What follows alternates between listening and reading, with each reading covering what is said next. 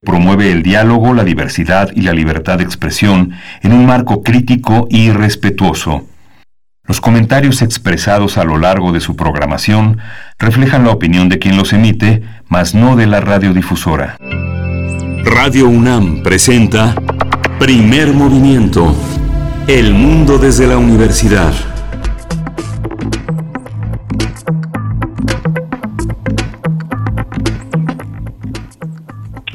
Buen día, buenos días a todos, bienvenidos, bienvenidos. Hoy es 11 de agosto y son las 7.04 de la mañana aquí en la Ciudad de México. Estamos aquí en primer movimiento en Radio UNAM en Adolfo Prieto 133, desde la seguridad todavía de los eh, de los hogares, de los domicilios de este gran equipo que es eh, Radio Universidad. Del otro lado de la línea está Berenice Camacho. Berenice, buenos días, ¿cómo estás? Bienvenido Miguel Ángel Quemain, ¿cómo te encuentras esta mañana después de eh, el descanso? Ya anunciábamos ayer que estarás algunos lunes de este mes, algunos jueves también eh, de vacaciones, tomando así de esa manera tus vacaciones, tu descanso, así es que bienvenido y, pues muy bien, muy bien en este martes 11 de agosto. Eh, hay que decir que bueno estamos desde nuestro hogar, tú a través de la línea telefónica, yo con el aparatito que me conecta a la radio, así es que de esta manera nos estamos encontrando esta mañana, como todas las mañanas, para darles la bienvenida. Eh, estamos a través del 96.1 de FM, del 860 de AM y también, bueno, es un gusto, como, como siempre, saludar a la Radio Universidad en Chihuahua. Estamos llegando hasta allá a través del 105.3, del 106.9 y del 105.7, Miguel Ángel. Sí, pero dar la bienvenida también a Frida Saldívar, la directora de nuestra orquesta, de esta orquesta que suena suena bien en las mañanas en Radio a Socorro Montes que en los controles técnicos hace posible este ritmo también que marca nuestra productora Frida Saldívar. Gracias a ustedes. Tenemos un programa muy interesante el día de hoy. Hoy tenemos un martes de salud, el nuevo etiquetado de alimentos al que se han resistido tanto muchas empresas, a pesar de las contingencias que desde hace meses marcan también el ritmo de nuestra vida cotidiana. Hoy tendremos una conversación con la maestra Ana Munguía Amella, es maestra en salud pública, es investigadora del Centro de Investigación en Nutrición y Salud del Instituto Nacional de Salud Pública.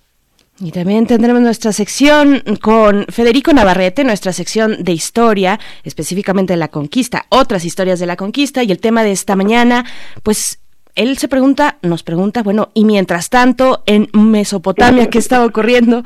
Es el tema para esta mañana de Federico Navarrete. Ustedes lo conocen, es historiador, es escritor, es antropólogo e investigador del Instituto de Investigaciones Históricas de la UNAM. Sí, vamos a tener esta, esta conversación tan interesante siempre con Federico Navarrete y hoy también toca el turno de Lorenzo Meyer. El tema es las naciones dentro de una nación, la diversidad política que hay al interior de nuestro país. Y él, es eh, profesor, investigador universitario, él se ha centrado en la historia política y social de México en el siglo XX y en la actualidad. No deja de poner el dedo en el renglón en toda esta multiplicidad de vínculos que explican el, el, el día de hoy. Bien, y pues también para nuestra nota internacional, poco después eh, hablaremos de las protestas en Bolivia contra el gobierno de facto que existe eh, pues en las elecciones del 6 de septiembre. Bueno, pues vamos a hablarlo con Rafael Archondo. Él es doctor en, investigación, investigación social de la Facultad Latinoamericana de Ciencias Sociales, la Flaxo, con sede en México. Es periodista y profesor eh, boliviano también. Pues bueno, vamos a comentar con él esta situación que se presenta allá en Bolivia. Sí, vamos a tener también una mesa, una mesa del día que ha suscitado el tema, es un tema polémico, complejo, el monopolio de la educación y las televisoras. El tema lo vamos a tratar con una verdadera especialista en medios, que es Alma Rosa Alba de la Selva.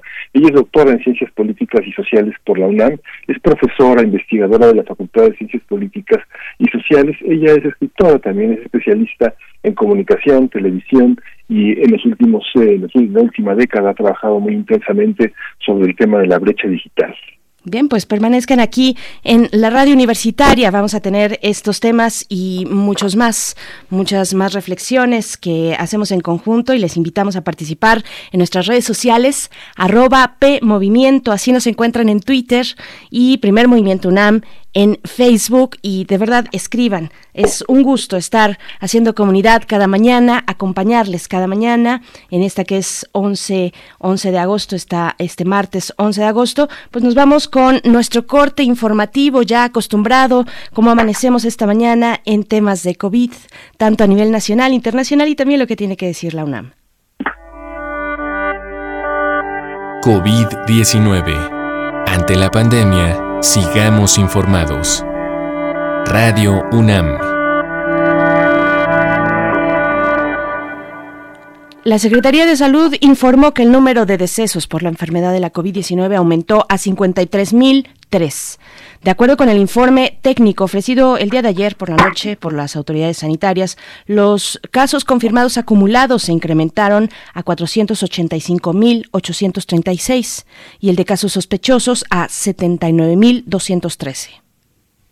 En la información internacional, la Organización Mundial de la Salud advirtió que el número de casos de coronavirus a nivel global ascenderá esta semana a 20 millones. Tedros Adhanom, el director general de la OMS, dijo que la cifra de muertos por enfermedad de la COVID-19 podría alcanzar 750 mil. Ante el aumento de contagios y las miles de muertes provocadas por la pandemia en todo el mundo, la OMS pidió a gobiernos y ciudadanos que hagan todo lo posible con el objetivo de eliminar la transmisión del SARS-CoV-2. Y en información de la UNAM se desarrollaron, eh, se desarrolla 20 proyectos que ayudan a resolver problemáticas derivadas de la pandemia del coronavirus SARS-CoV-2 y que fueron seleccionados como resultado de la convocatoria extraordinaria de colaboración binacional UNAM Universidad de California frente a la COVID-19. El objetivo es avanzar en la búsqueda de soluciones innovadoras. Los proyectos están relacionados con áreas biomédicas, sistemas de salud y de consecuencias sociales y económicas.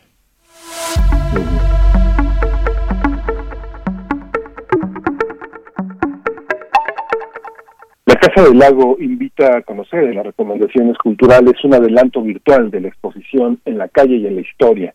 40 años de lucha feminista que será inaugurada en octubre de 2020. Se trata de archivos feministas de Ana Victoria Jiménez y producciones y Milagros Agrupación Feminista que retratan una lucha de más de 40 años del movimiento feminista.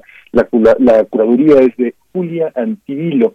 Está en la dirección electrónica de la casa del lago.unam.mx y bueno, la exposición se llama En Casa. Vamos a tener esta oportunidad de eh, a distancia tener el recorrido virtual de esta exposición. Muchas de las exposiciones de la UNAM tan tan interesantes y con tecnologías que permiten una facilidad en la en la, en la descarga, en la visualización, no se la puede perder.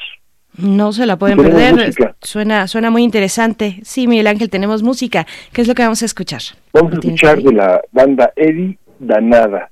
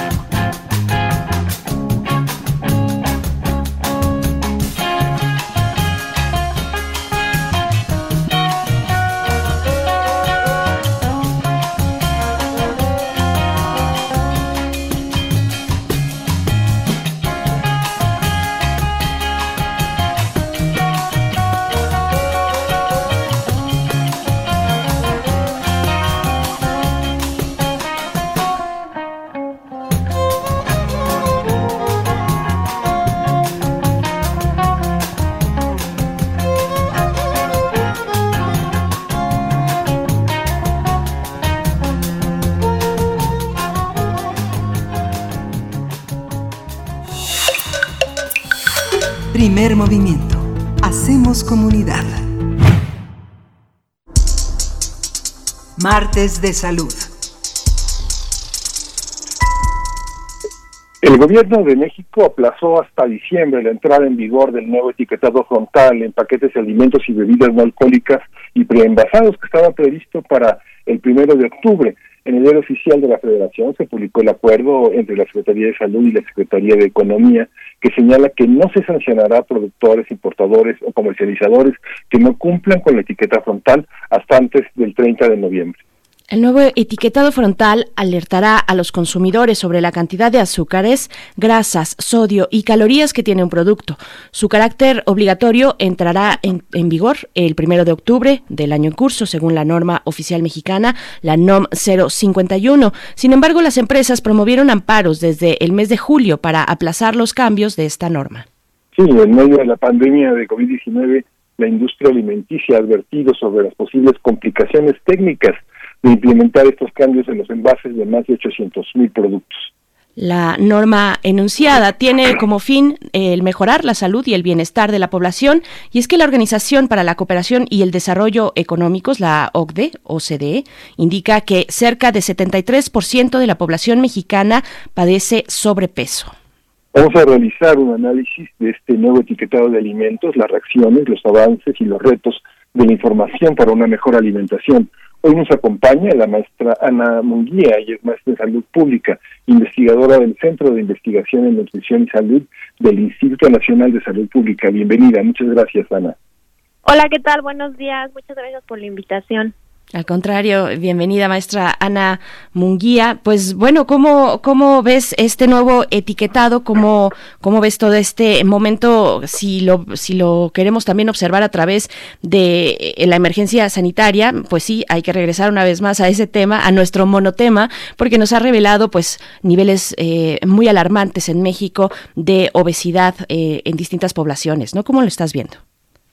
Pues mira, este es es una política, ¿no? Que pretende contribuir en reducir los altos niveles de sobrepeso, obesidad y diabetes. Sabemos que nuestro país desde 2016 se encuentra en una alerta epidemiológica por estas altas prevalencias. Esta eh, emergencia se ratificó en 2018 y ahora que pasa todo esto de la pandemia, pues ya volteamos a ver esta problemática ya que pues ya existe evidencia científica y de hecho ya en población mexicana que el, el, padecer estas enfermedades crónicas pues aumenta la severidad de del COVID, ¿no? Entonces, pues ahora más que nunca es cuando necesitamos este etiquetado. Eh, Ana, esta, esta, ¿por qué es polémico? ¿Por qué, ¿Por qué se amparan los empresarios? ¿Por qué no quieren este etiquetado? ¿Porque tienen muchas etiquetas impresas y van a perder dinero? ¿Cuál es el motivo? Eh? Pues mira, a diferencia de la implementación del etiquetado pasado, el de 2014, ese etiquetado fue diseñado por la industria alimentaria, ¿no? El etiquetado GDA, que se basa en estas pilas con porcentajes, y ya existe evidencia científica que la población mexicana no entiende este etiquetado. La diferencia de este nuevo etiquetado es que ahora eh, hubo consultas públicas, se tomó la opinión de expertos en nutrición, expertos en salud pública, todo este etiquetado se arma con las experiencias internacionales, por ejemplo, de Chile, Perú, Uruguay.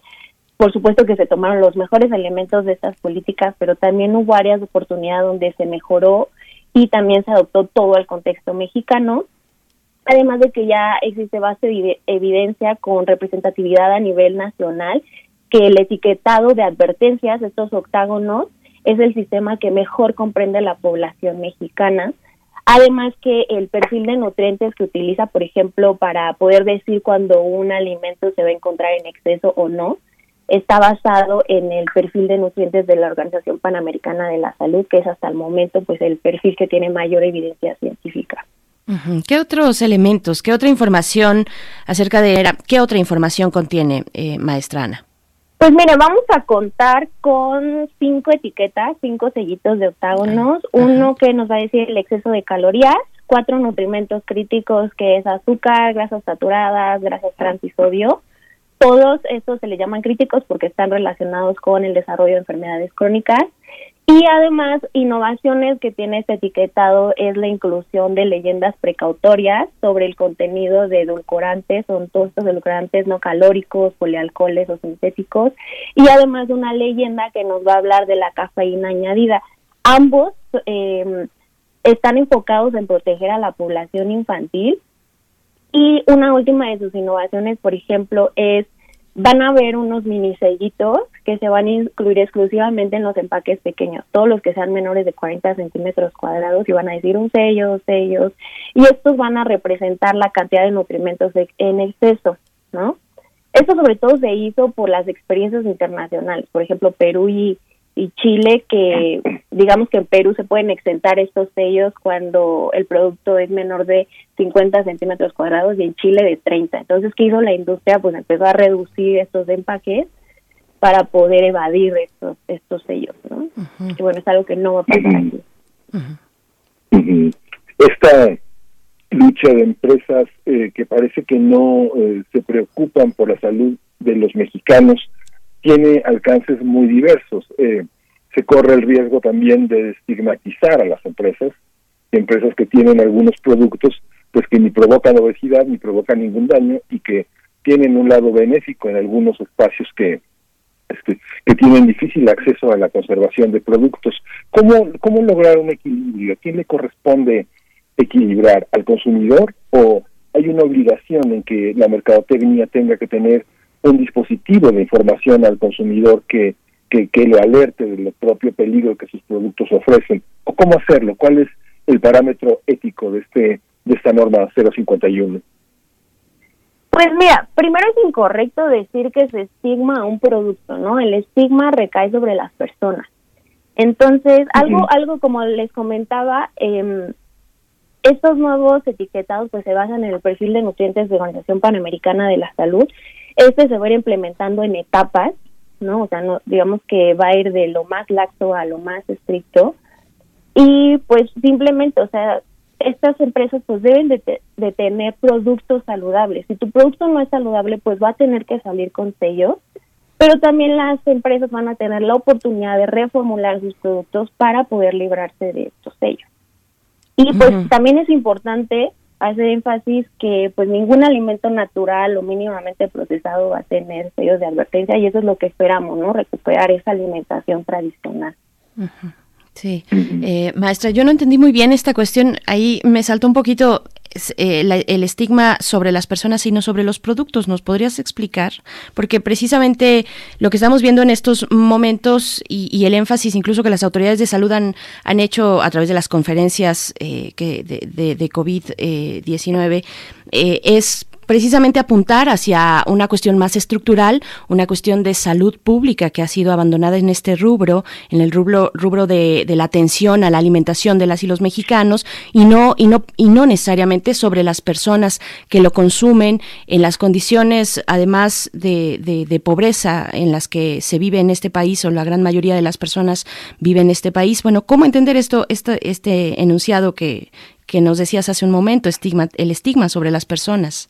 Claro, mira, desde la perspectiva de salud pública hablamos de estigma cuando eh, nos referimos, por ejemplo, inadecuadamente a una persona que vive con diabetes como diabético o como este obeso, ¿no? Eso no es correcto decirlo, ya que al final eh, esto no es responsabilidad exclusivamente del individuo, o sea, las decisiones alimentarias tienen mucho que ver con el entorno en donde nos desarrollamos y por supuesto algo súper importante, que es lo que tú estás mencionando, pues son estos determinantes sociales que tiene la población mexicana de pobreza, entre otros, que no nacieron, el, digamos que el día de ayer o este sexenio, eso lleva años, ¿no? Esta es una problemática que llevamos arrastrando y que tiene que ver mucho con la alimentación y la nutrición de nuestro país. este reconocimiento de los etiquetados para la población mexicana eh, ¿Tú cómo lo evalúas eh, este acuerdo ante una población tan diversa, con tantos niveles de educación tan tan eh, tan, tan, heterogéneos? ¿Cómo determinarla? ¿Crees que si hay una opción frente, por ejemplo, a una emergencia sanitaria como la que vivimos, que muchos mercados cerraron, muchos eh, aspectos de primera necesidad cerraron, pero los, los alimentos industrializados nunca dejaron de circular. Bimbo, por ejemplo, reportó ventas históricas durante la pandemia, superó con mucho todas las posibilidades, todas las previsiones que tenía. Y no solo en México. Daniel Serviche, el presidente y director general de Bimbo, señaló que la, la ventaja de ser una empresa global era lo que había consolidado este, este volumen de ventas tan enorme, no solo en México, sino en el planeta. Sí, claro. ¿Cómo, lo ves? Pues mira, es que tenemos que entender que el objetivo de este etiquetado es que te informen de una manera clara, rápida y simple sobre el contenido de los nutrimentos críticos. Ya desde un punto de vista de una política pública para reducir eh, sobrepeso y obesidad, tiene mucho que ver que te ayuda a mejorar tus elecciones alimentarias y eso tiene base evidencia científica. Actualmente ya tenemos evidencia en población mexicana y como te decía, o sea, no todos los productos industrializados van a salir con sellos. Al final es nuestro derecho como consumidores de saber qué es lo que estamos consumiendo.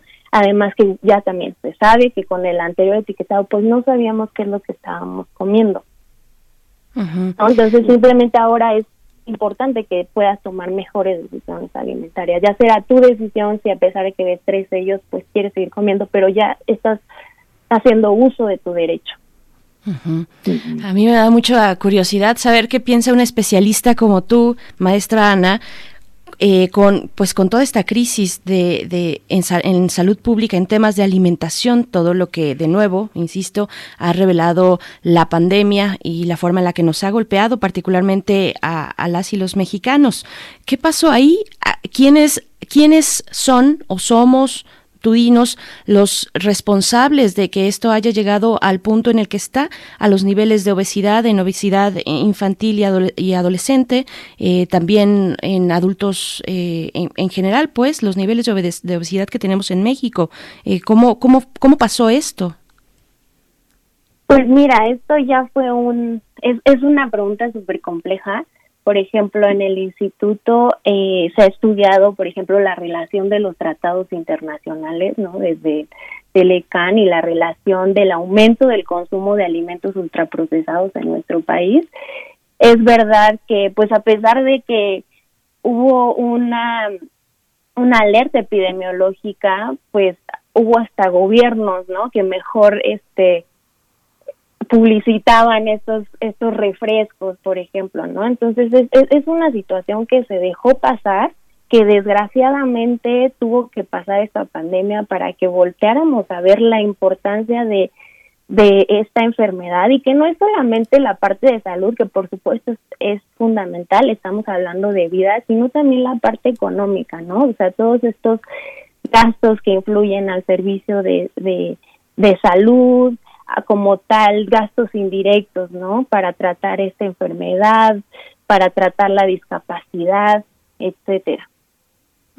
y ahora que Berenice aludía a las conferencias vespertinas, eh, en algún momento un reportero del financiero le preguntó a López Gatel eh, si las empresas, eh, no sé, Bimbo ganó 86 mil millones de pesos en este en estos meses de abril a junio, según el reporte según el reporte de la empresa, decían que si no iban a contribuir a, a, la, pandemia. Y López Gatel lo que señalaba es que hay un conflicto de intereses que no se puede solicitar ni pedir ni recibir ayuda de una empresa que pues es parte de es parte del tema que provoca la obesidad con algunos de sus productos.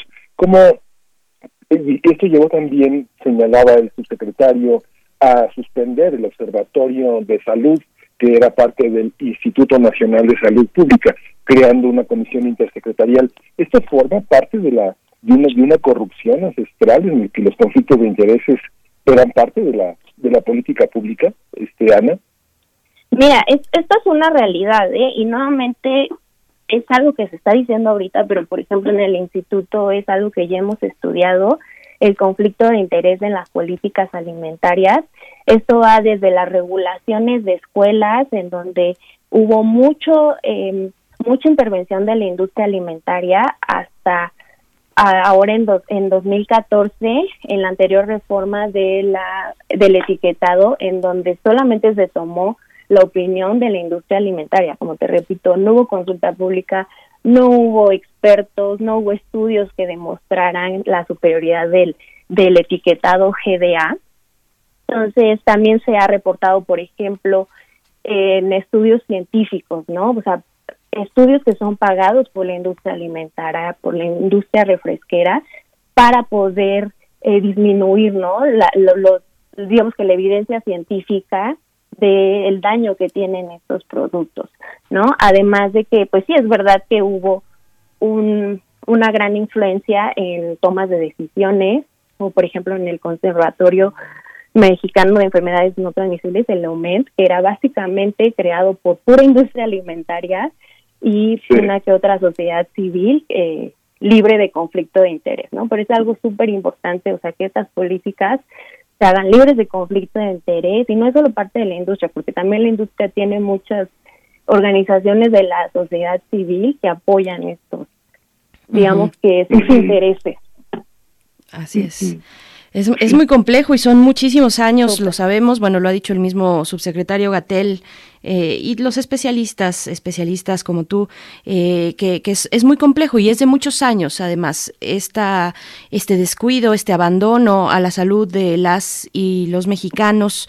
Y ayer también, precisamente en la conferencia vespertina, un compañero reportero le preguntaba al subsecretario, no estuvo ayer, sí, ayer estuvo el subsecretario, le preguntaba, bueno, eh, es que el domingo no estuvo él, pero, pero ayer sí, le, le preguntaba pues cuánto tiempo, cuánto tiempo va a pasar, qué es lo que qué es lo que sigue adelante, cómo resarcir este daño que es de generaciones, de generaciones y generaciones en nuestro país. El reportero decía, sabemos que ni 5, ni 10, ni 20 años siquiera son suficientes para poder revertir estos eh, niveles de abandono en la nutrición de, de la gente en México.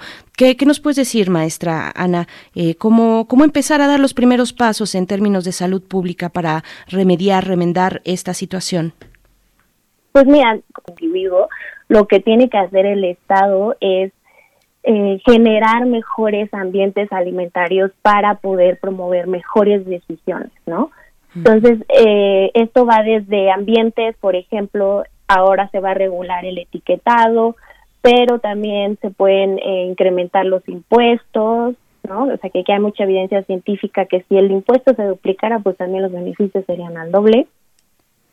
O se, se tiene que mejorar, por ejemplo, la regulación en las escuelas, pero también hay otros cambios estructurales que tienen que ver mucho con los servicios básicos, ¿no? O sea, con muchas comunidades o en estados en donde es más fácil el acceso a un refresco que a agua potable, ¿no? Entonces, por supuesto que digamos que esos avances, primeras políticas que van a tener buenos resultados, que tienen base de evidencia científica, pero por supuesto que nos va a llevar tiempo poder cambiar todo el sistema alimentario. En la vida, en la vida cotidiana, Ana Munguía, ¿por dónde empezar? ¿Por dónde empezar en lo que el Estado se anima a, a, echarnos la mano a los ciudadanos? ¿Por, ¿Por dónde empezar? A veces uno en la vida cotidiana dice uno, bueno, la, la idea de porciones, la idea de equilibrar el plato, el plato, el plato más sano, equilibrado con verduras, proteínas, este, carbohidratos, etcétera. ¿Cómo, cómo empezar a entenderlo? Este, el tema del plato completo, el tema de clasificar las verduras. Yo escucho de pronto a niños que dicen, ¿el limón es una verdura o es una fruta? ¿no? Digamos que por ahí empezamos, ¿el aguacate es una verdura o es una fruta? Hay muchísimas dudas en este territorio. ¿Por dónde empezar?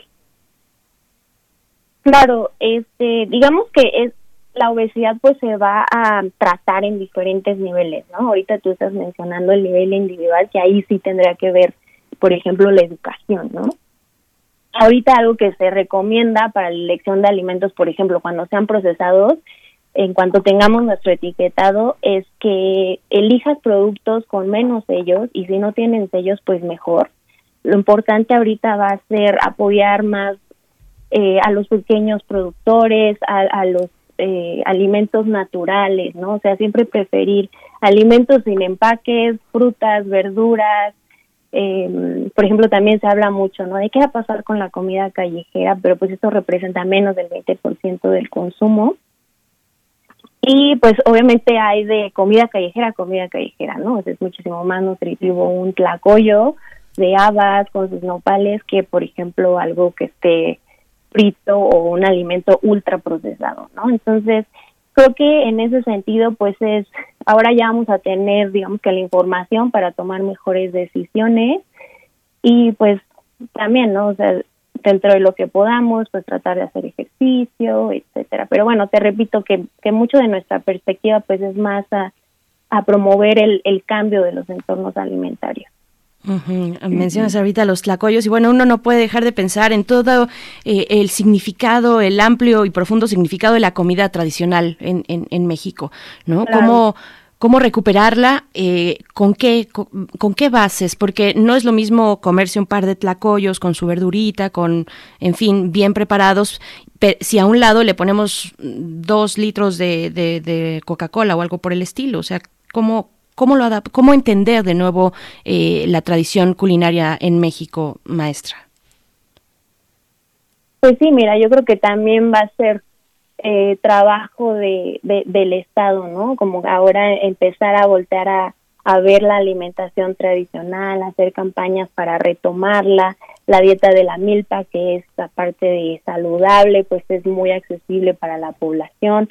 También hay algunas propuestas, por ejemplo, en este grupo que mencionas, el GITAMAC, de poder eh, tener sistemas alimentarios ya sostenibles, o sea que ya nada más no nada más está viendo la parte de, de salud, sino también la producción de todos estos alimentos y que son buenas iniciativas, ¿no?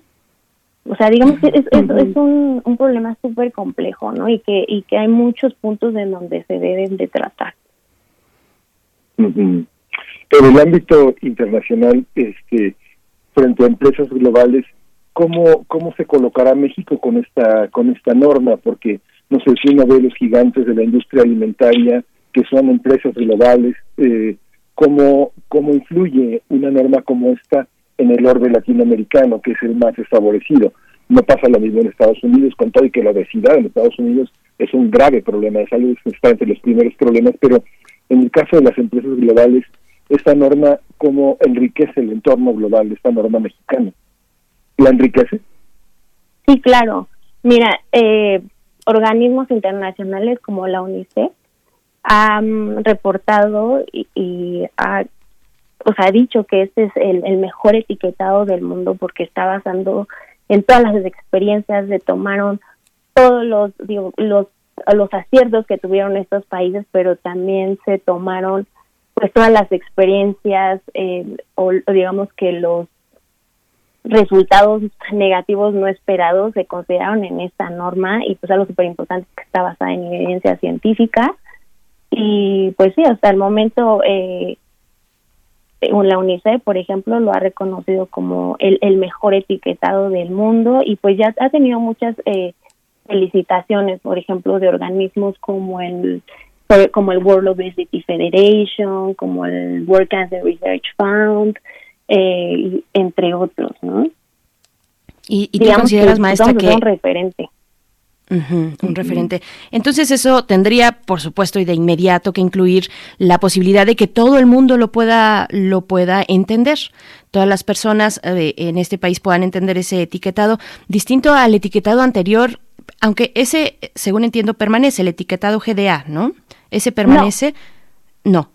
No, no, ¿Cómo, va a estar esta eh, cuestión? La norma especifica que no debe de existir otro etiquetado, entonces a partir del primero de octubre eh, ya no tiene que estar el GDA. Algo que se hizo no fue como tal postergar la implementación, lo que se hizo fue postergar las, eh, las sanciones, ¿no? Y algo importante que mencionas es que cada etiquetado pues se tiene que adaptar al contexto de cada país, porque Tal vez nuestro etiquetado funciona aquí, como te decía, tiene evidencia científica en población mexicana, pero no es lo mismo, por ejemplo, en un país de alto nivel educativo en donde podría funcionar otro tipo de etiquetado, ¿no? Todo esto, o sea, como que depende mucho de del contexto mexicano, o sea, contexto epidemiológico y de cada país. Sí. Esta, esta visión también, este, tiene que ver, por ejemplo, con una, una serie de facilidades que en la comida que en la comida se generan, por ejemplo, el, tema de los embotellados frente al problema de las aguas eh, en los mercados, mucha gente desconfía. No sé, antes de la pandemia, eh, en este espíritu reportería que uno tiene, uno ve la salida de las escuelas y uno ve también las encuestas de otros compañeros periodistas donde hay 10 puestos de, de, de productos este, de productos eh, industrializados frente a las eh, pepinos, naranjas, raspados y la gente desconfía mucho de la limpieza de los productos en la calle. ¿Cómo equilibrar esta parte? Lo mismo pasa en pueblos, por ejemplo, no sé, nos ha tocado estar en Étaro y no hay nada, no, no llega nada más que productos eh, este, etiquetados eh, industrializados que tienen una garantía de que no están contaminados. ¿Cómo resolver esta parte? Esta, este, la, la industria es susceptible de ser eh, condicionada, invitada a participar en la distribución de alimentos eh, que tengan una garantía para comunidades eh, indígenas, eh, rurales, tan apartadas, tan olvidadas, tan, tan lejos de, del agua potable, tan lejos de alimentos mucho más productivos, digamos. Sí, pues como te mencionaba, es súper complejo, ¿no? O sea, ¿cómo le voy a decir que tomes agua potable si ni siquiera tienes en tu comunidad, ¿no? Entonces, este, sí, por supuesto que es algo que se, que se tiene que, que poner acción, o sea, ir desde el sistema este, de la producción de los alimentos.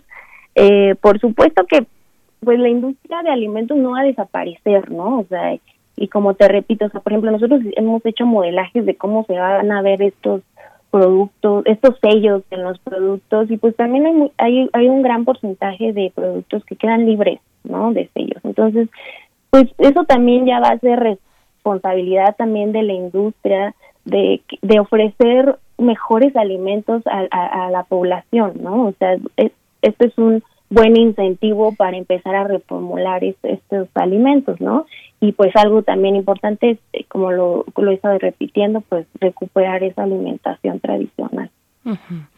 Pues estamos a punto de terminar esta conversación. Como último comentario, maestra Ana Munguía, yo te pediría, mm, bueno, pues, ¿qué, ¿qué siguen adelante? Una reflexión al respecto en el sentido de cómo leer estos etiquetados, de, por ejemplo, cuando tenemos frente a nosotros un producto procesado, eh, industrializado, con su cuadro de información nutricional, pues ese cuadro prácticamente requiere un máster para poder ser leído. Es, es de lo más complejo, no sabemos cómo medir las porciones y bueno, viene ahora este etiquetado octagonal donde nos va a indicar si viene alto en sodio, alto en calorías, alto en grasas, pero qué tan alto, qué porciones eh, debemos, debemos tomar en cuenta para nosotros mismos. Sabemos que, bueno, es algo individual, es algo de, eh, que tiene que ver con nuestra edad, con nuestro peso, con nuestras condiciones, pero un poco cuál, cuál tiene que ser la eh, cómo, cómo, acercarnos a los productos para, para poder un poco ir detectando las porciones y lo que nos hace daño y lo que no. Pues mira, ya con el nuevo etiquetado pues entre elijan productos que tengan menos de ellos y si no tienen mejor. Eh, también va a seguir existiendo la tabla nutrimental, que es en donde nos indica, o sea, ya si una persona quiere saber exactamente cuántos gramos, cuántos este, mililitros, etcétera, todavía estar esta tabla. Algo nuevo que se incluyó es que ahora se van a desarrollar, por ejemplo, los azúcares añadidos o las grasas trans. Y algo que también eh, se implementó para que fuera más fácil para los consumidores es que, eh, digamos que el, la declaración por porciones, eso continúa igual, eso es de manera opcional para los productores, pero también vamos a tener la declaración en 100 gramos, que esto permite mucho que uno pueda hacer comparaciones dentro de alimentos del mismo grupo, ¿no? Y también, o sea, si tú quieres ser más curioso, pues lee la lista de ingredientes. Y si lees ingredientes que ya son impronunciables, que no conoces, pues evítalo. esa es una buena pista. Pues, maestra, bueno, no sé, Miguel Ángel, si, si quieras eh, intervenir con algo más. Nosotros te agradecemos mucho, maestra Ana Munguía, maestra en salud pública, investigadora del Centro de Investigación en Nutrición y Salud del Instituto Nacional de Salud Pública. Muchas gracias por estar con nosotros esta, esta mañana. Muchísimas gracias por la invitación. Buen día. Muy buen día. Muchas gracias. Hasta pronto. Hasta pronto. Pues, pues bueno. Vamos a ir con música. Así es. Yo la tengo por aquí, querido Miguel Ángel. Estamos en primer movimiento. Son las 7 con 43 minutos de este martes 11 de agosto. Lo que vamos a escuchar es de este señor heredero de Fela Kuti, Antibalas, que armó una orquesta y nos trae esto. Dirty Money es la canción.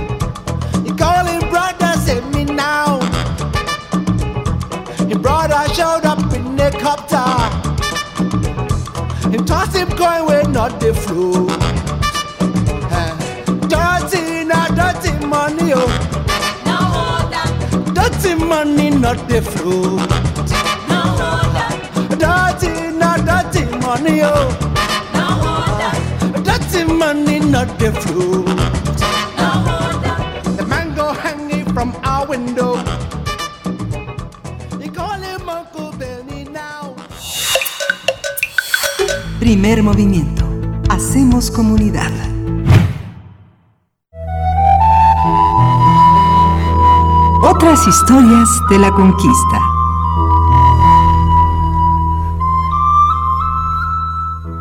Y así rápidamente nos estamos acercando ya al último momento de esta hora, de esta hora de 7 a 8 de la mañana aquí en Primer Movimiento. Y es un gusto dar la bienvenida a Federico Navarrete. Él es historiador, antropólogo e investigador del Instituto de Investigaciones Históricas a cargo de esta sección que, bueno, nos ha llevado por un recorrido de, de memoria de hace 500 años en la conquista de México. Y el tema de hoy es, bueno, y mientras tanto, en Mesoamérica, ¿qué estaba ocurriendo? Querido Federico Navarrete, cuéntanos cómo estás, buen día.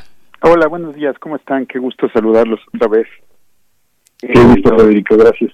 Y pues eh, justamente hoy aprovecho que hace 500 años hubo un relativo impasse, una pausa en los eventos tan vertiginosos de la conquista. No olvidemos que desde mayo hasta agosto de 1520, pues México Tenochtitlan y Tlaxcala y los españoles se involucraron en una guerra. Primero, bueno, llegaron los, la expedición de Pánfilo de Narváez desde Cuba, que Cortés tuvo que enfrentar. Luego hubo la masacre de Templo Mayor, luego la guerra en la Ciudad de México Tenochtitlan, la huida de los españoles y los tlaxcaltecas y los demás aliados en la llamada Noche Triste, desde la perspectiva española, desde luego, no desde la mexica, y luego pues su refugio en Tlaxcala después de varias batallas, y el ataque a Tepeaca, que, del que hablamos hace dos semanas, que fue la primera operación militar de la nueva guerra, ¿no? Pero ahora, pues en estos meses, digamos de aquí, desde agosto hasta octubre de, de este año, los dos bandos se van a dedicar a acumular fuerzas, a recuperarse de sus pérdidas, y entonces no tenemos tantos eventos. Entonces, eh, justamente aprovechando esta pausa, que no significa que desde luego la guerra no esté pues, del otro lado del horizonte amenazando a Mesoamérica, creo que es momento para reflexionar sobre ese mundo mesoamericano eh, en las vísperas de, de estas guerras que lo transformarían para siempre, que crearían una nueva entidad que no existía antes, la Nueva España, y un régimen también novedoso, el, la- el virreinato, y que modificarían el mundo mesoamericano, aunque también muchas cosas permanecieron a, a lo largo de la conquista, y, eso es importante también entenderlo, ¿no? Y, y justamente eh, en estas semanas también Noticonquista, nuestro proyecto de conmemoración de, de los eventos de hace 500 años, eh, va también a intentar una nueva forma de, de difundir la historia. Eh, por estas semanas, en vez de, de hacer la crónica semanal de los eventos de la conquista, justamente sobre la diversidad cultural mesoamericana. Eh, esta semana empezamos hablando de las regiones de Centroamérica y cómo fueron conquistadas varios años después de, de la caída de México Tenochtitlan, de Occidente, de la zona purépecha en Michoacán y más allá, es un mundo de una eh, diversidad muy amplia, y también eh, hablaremos en las próximas semanas de, pues, de los mayas, de los nahuas, de Oaxaca, de Veracruz, de, de muchas regiones de Mesoamérica. Y, y un punto, eh, el chiste es que los lectores eh, comprendamos eh, y pues re- recuperemos la memoria de esa in- inmensidad cultural que era Mesoamérica. Eh, es muy frecuente que pensemos que Mesoamérica era una especie de país, como son los países modernos, ¿no? Nosotros pensamos en el presente que un país tiene pues una historia en común, una lengua en común y una identidad compartida. Eso es lo que el nacionalismo nos enseña, ¿no? Y entonces es frecuente que proyectemos este nacionalismo mexicano a, lo prehispánico y que pensemos que Mesoamérica era algo así. Eh, a eso han contribuido las ideas de, eh, de Guillermo Bonfil, que habla de una civilización mesoamericana, que entonces habla de una unidad, y también las ideas de Alfredo López Austin con su eh, espléndido y complejísimo modelo de la cosmovisión mesoamericana, habla de una cosmovisión mesoamericana. Pero en realidad Mesoamérica era más un universo que un país. Era un mundo que, pues que para empezar, uno demoraba meses en atravesarlo.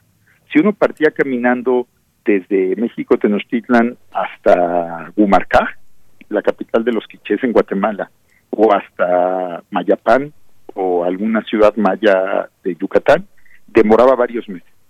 Y en ese camino atravesaba una diversidad de paisajes y visitaba una cantidad de pueblos infinito, eh, desde pues desde zonas frías y montañosas hasta zonas desérticas, zonas tropicales, zonas fluviales. Había también la posibilidad de hacer rutas marítimas. Por ejemplo, había un comercio constante por mar desde Tabasco hasta Quintana Roo, rodeando la, la península de Yucatán. Y había la posibilidad de caminar, bueno, básicamente todo se hacía a pie fundamentalmente, pero pues había zonas en que uno era cargado por personas cuyo trabajo era precisamente llevar a cuestas a, los a los caminantes y, y así descubría uno un universo en que vivían cientos de pueblos diferentes, si no es que miles, y en que se hablaban también decenas o centenares de lenguas distintas. Inclusive, por ejemplo, las grandes lenguas, como el náhuatl, que era quizá la lengua más difundida en Mesoamérica, eh, tenía muchas variantes diferentes. No era lo mismo el náhuatl de México Tenochtitlan que el náhuatl de lo que hoy es El Salvador, de Cuscatlán. Eh, no era lo mismo el náhuatl culto que hablaban los reyes del náhuatl sencillo que hablaban los campesinos de la sierra en Puebla y que lo siguen hablando hasta hoy, ¿no? No es que uno fuera mejor que otro, pero eran diferentes variantes, ¿no? Y además se hablaba mixteco, zapoteco, mije, eh, triqui y muchas más lenguas que ni siquiera conocemos. Algunas de ellas fueron se perdieron sin documentarse en el periodo colonial, ¿no? Entonces había también una riqueza de formas de comer, de formas de vestir, de formas de decorarse los cuerpos, que, que realmente atravesar Mesoamérica en esa época era como darle la vuelta al mundo.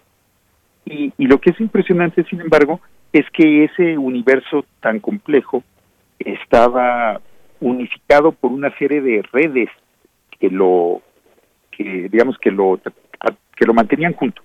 Había una serie de fuerzas que lo separaban, la diversidad, la también una idea, una defensa que tenía cada comunidad de su particularidad, que es una cosa muy mesoamericana. Hasta la fecha en, en México, inclusive en el siglo XXI, pues las comunidades locales siguen siendo muy orgullosas de su identidad propia, de sus tradiciones particulares, inclusive, bueno, en muchos casos del idioma que hablan, que es diferente al de sus vecinos, ¿no?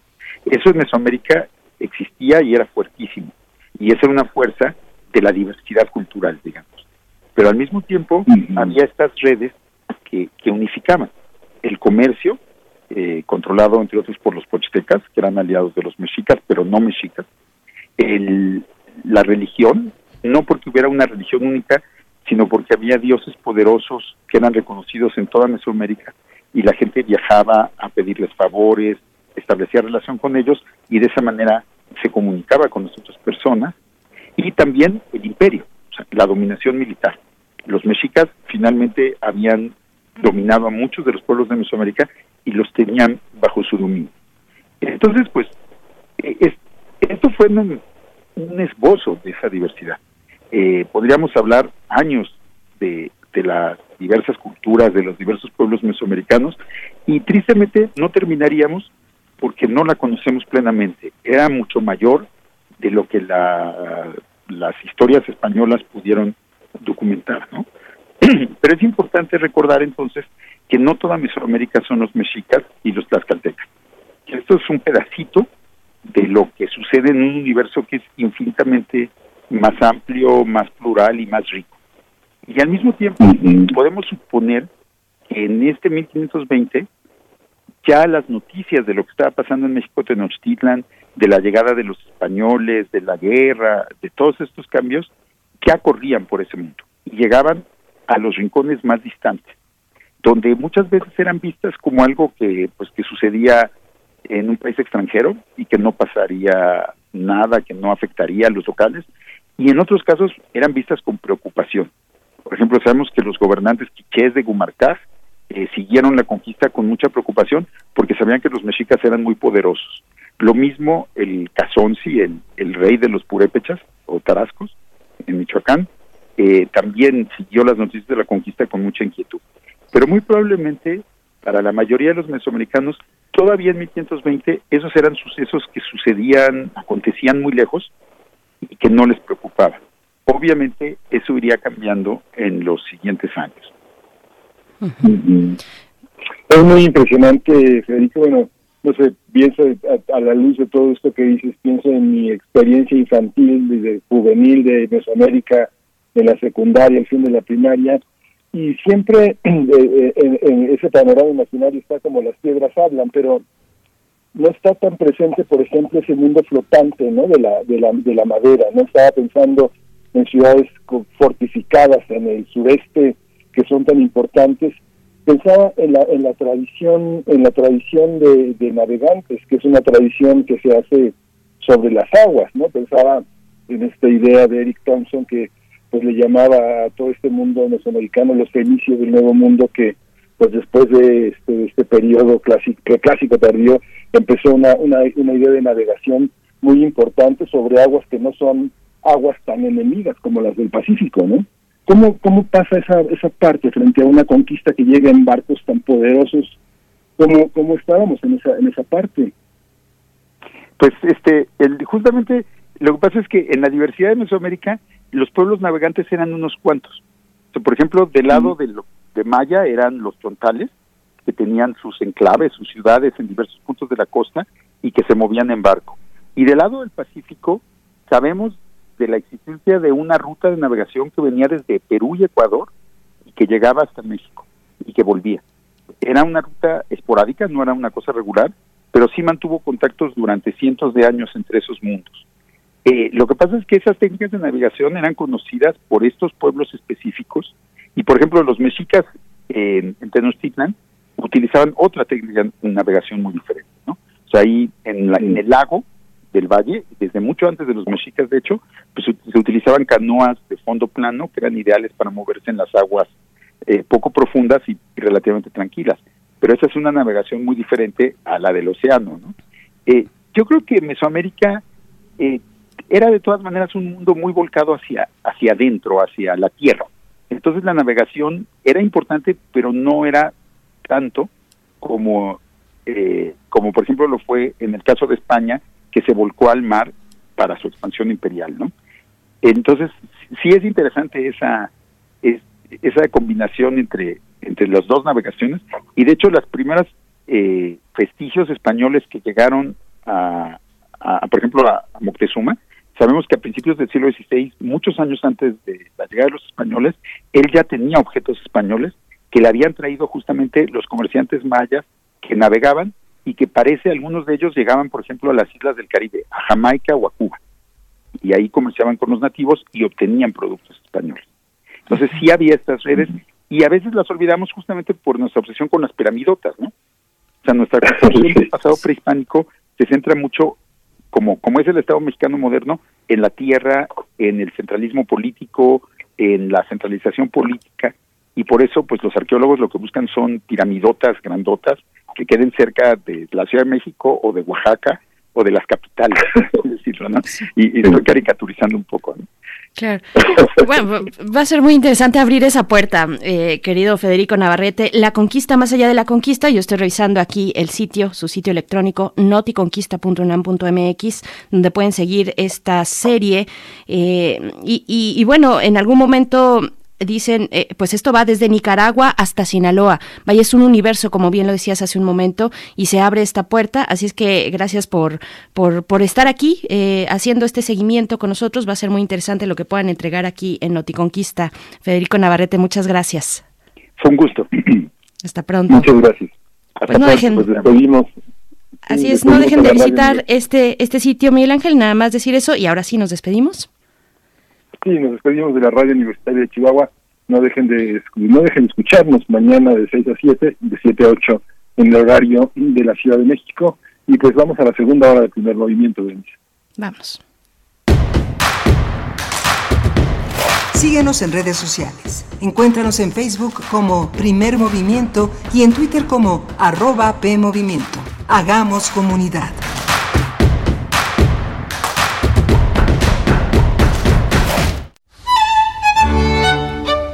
En la imaginación surgen las notas que quedan escritas para siempre en una partitura. Desde ese momento, sin importar cuándo fueron creadas, al tocarlas, se vuelven tiempo presente. Muchos instrumentos se juntarán en el mismo espacio y a una señal nacerá la pieza que entrará por tus oídos. Súmate a la experiencia de revivir la música.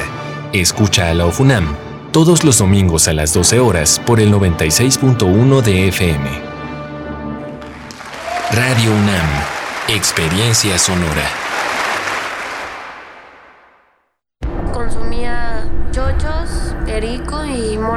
A mis 12 años empecé con los chochos, con las tachas. La piedra solamente me dañó. Por el consumo me descalcifiqué todos los huesos. La estoy matando yo mismo, porque yo era el que le daba el PVC, yo se lo compraba. Un chavo me quiso matar. Cuando él me tiró un bagazo, yo le tiré uno también. Así fue que yo maté al chavo. En el mundo de las drogas no hay final feliz. Pidió a los chicos que a la hora del recreo se encontraran en la biblioteca. Empezó planteando el problema a ver si el culpable se declaraba, ha desaparecido un libro y necesito encontrarlo. ¿Quieres saber qué sigue? Ahora que toca quedarnos en casa para cuidar de nuestra salud, aprovecha y lee con tu familia los libros de la colección Árbol. Son gratis y están en INE.mx. En México, tú cuentas conmigo, yo cuento contigo. Contamos todas, contamos todos. INE.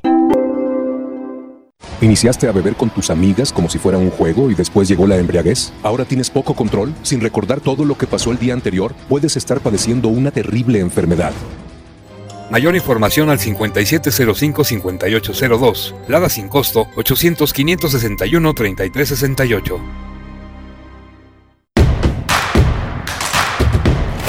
Encuentra la música de primer movimiento día a día en el Spotify de Radio UNAM y agréganos a tus favoritos.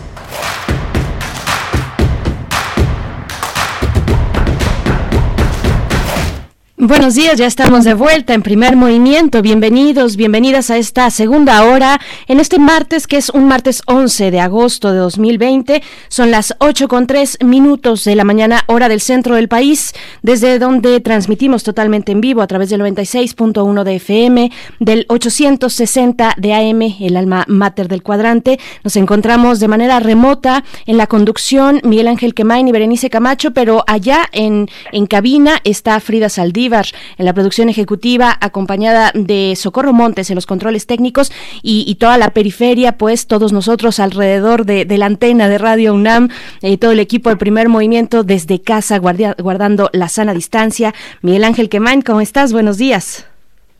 Hola, buenos días, Berenice Camacho. Buenos días a nuestros radioescuches, a los que se incorporan ahora a las 8 de la mañana. Y también le damos la bienvenida a la radio Nicolaita, a la radio de esta gran radio de Michoacán, de Morelia, Michoacán, que se escucha en todo el orden gracias a la tecnología que nos permite sintonizarla desde Internet y en este enlace con la radio universitaria de la Universidad Nacional Autónoma de México, Radio UNAM. Bienvenidos, bienvenidas, participen. Esta es nuestra casa, su casa, nuestra casa también. Y pues tenemos un programa que viene de una manera muy interesante. Tenemos a Lorenzo Meyer, eh, en, en, unos eh, segundos, en unos minutos eh, con nosotros y tenemos también a Bolivia. Bolivia, las protestas en este largo impasse, en este largo momento desde que salió Evo Morales en este conflicto postelectoral, electoral, más bien electoral y luego postelectoral, que ha sumido a Bolivia en un largo impasse, en una larga incertidumbre. Lo vamos a tratar hoy con Rafael Marchondo, que es un periodista, es un doctor también, investigador social de la Facultad Latinoamericana de Ciencias Sociales, la Flaxo. sucede en México, él es profesor y bueno, él es boliviano y es un hombre que sabe de Bolivia y que sabe de México.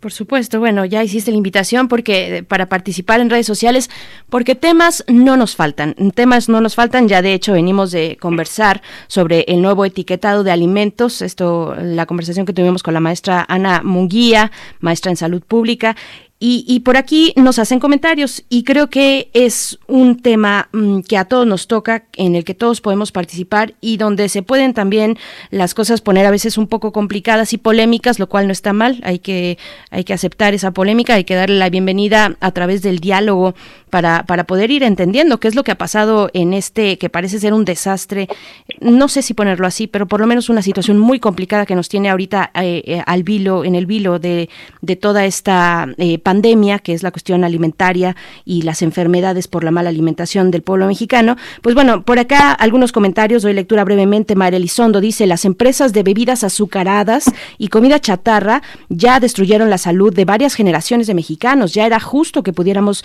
decidir con conocimiento suficiente. Todo mi apoyo al hashtag etiquetado claro ya. Es lo que nos dice María Elizondo. Pero también por acá eh, eh, hay una respuesta en, en Twitter interesante. A ver ustedes qué opinan. Es básicamente decir de quién es la responsabilidad acumulada durante todos estos años, décadas ya de abandono a la salud de los mexicanos, pues de qué lado está. Por supuesto, supongo que hay por ahí una responsabilidad compartida, claro, pero, pero vamos a pensarlo de manera macro, de manera eh, como política pública, como Estado incluso, donde todos participamos. Nos dicen por acá, en ese sentido, la ley está bien, pero echar la culpa a la industria del, del, problema de salud es ser mediocre y mentirosos. Todo el mundo sabe claramente lo que come y todos los médicos han dicho por décadas los problemas que genera.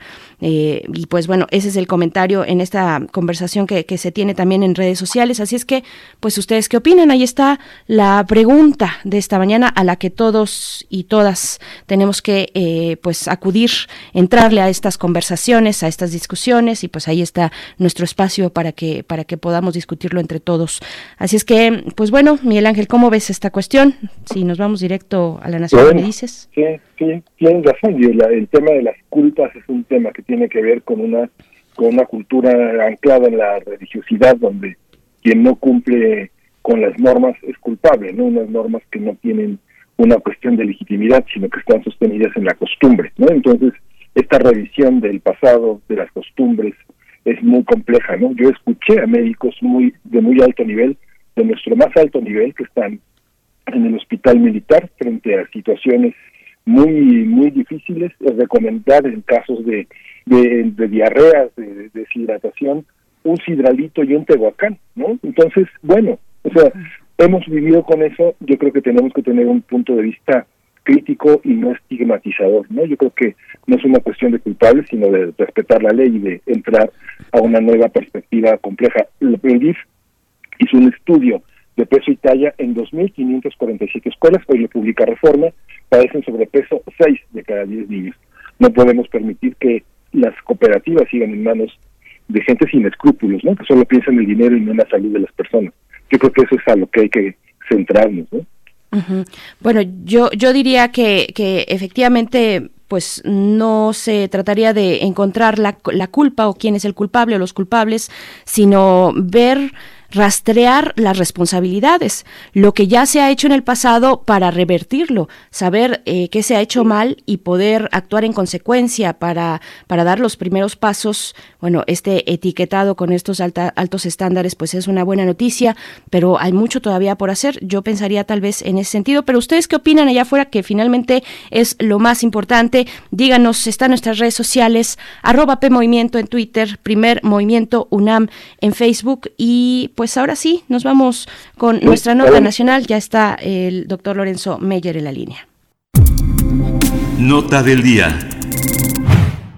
Pues lo dicho, damos la bienvenida en esta mañana de martes al doctor Lorenzo Meyer, profesor investigador universitario, cuyo interés se ha centrado en la historia política mexicana del siglo XX a la actualidad y bueno, que nos tiene estas visiones interesantes, importantes, muy reflexivas, profundas respecto a distintos temas y en esta mañana será el de las naciones dentro de una nación. Lorenzo Meyer, bienvenido a Primer Movimiento, ¿cómo estás?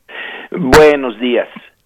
pues bien, propuse ese tema eh, ayer porque la semana pasada eh, Andrés Manuel López Obrador fue a Sonora y se reunió con los gobernadores de los ocho pueblos yaquis.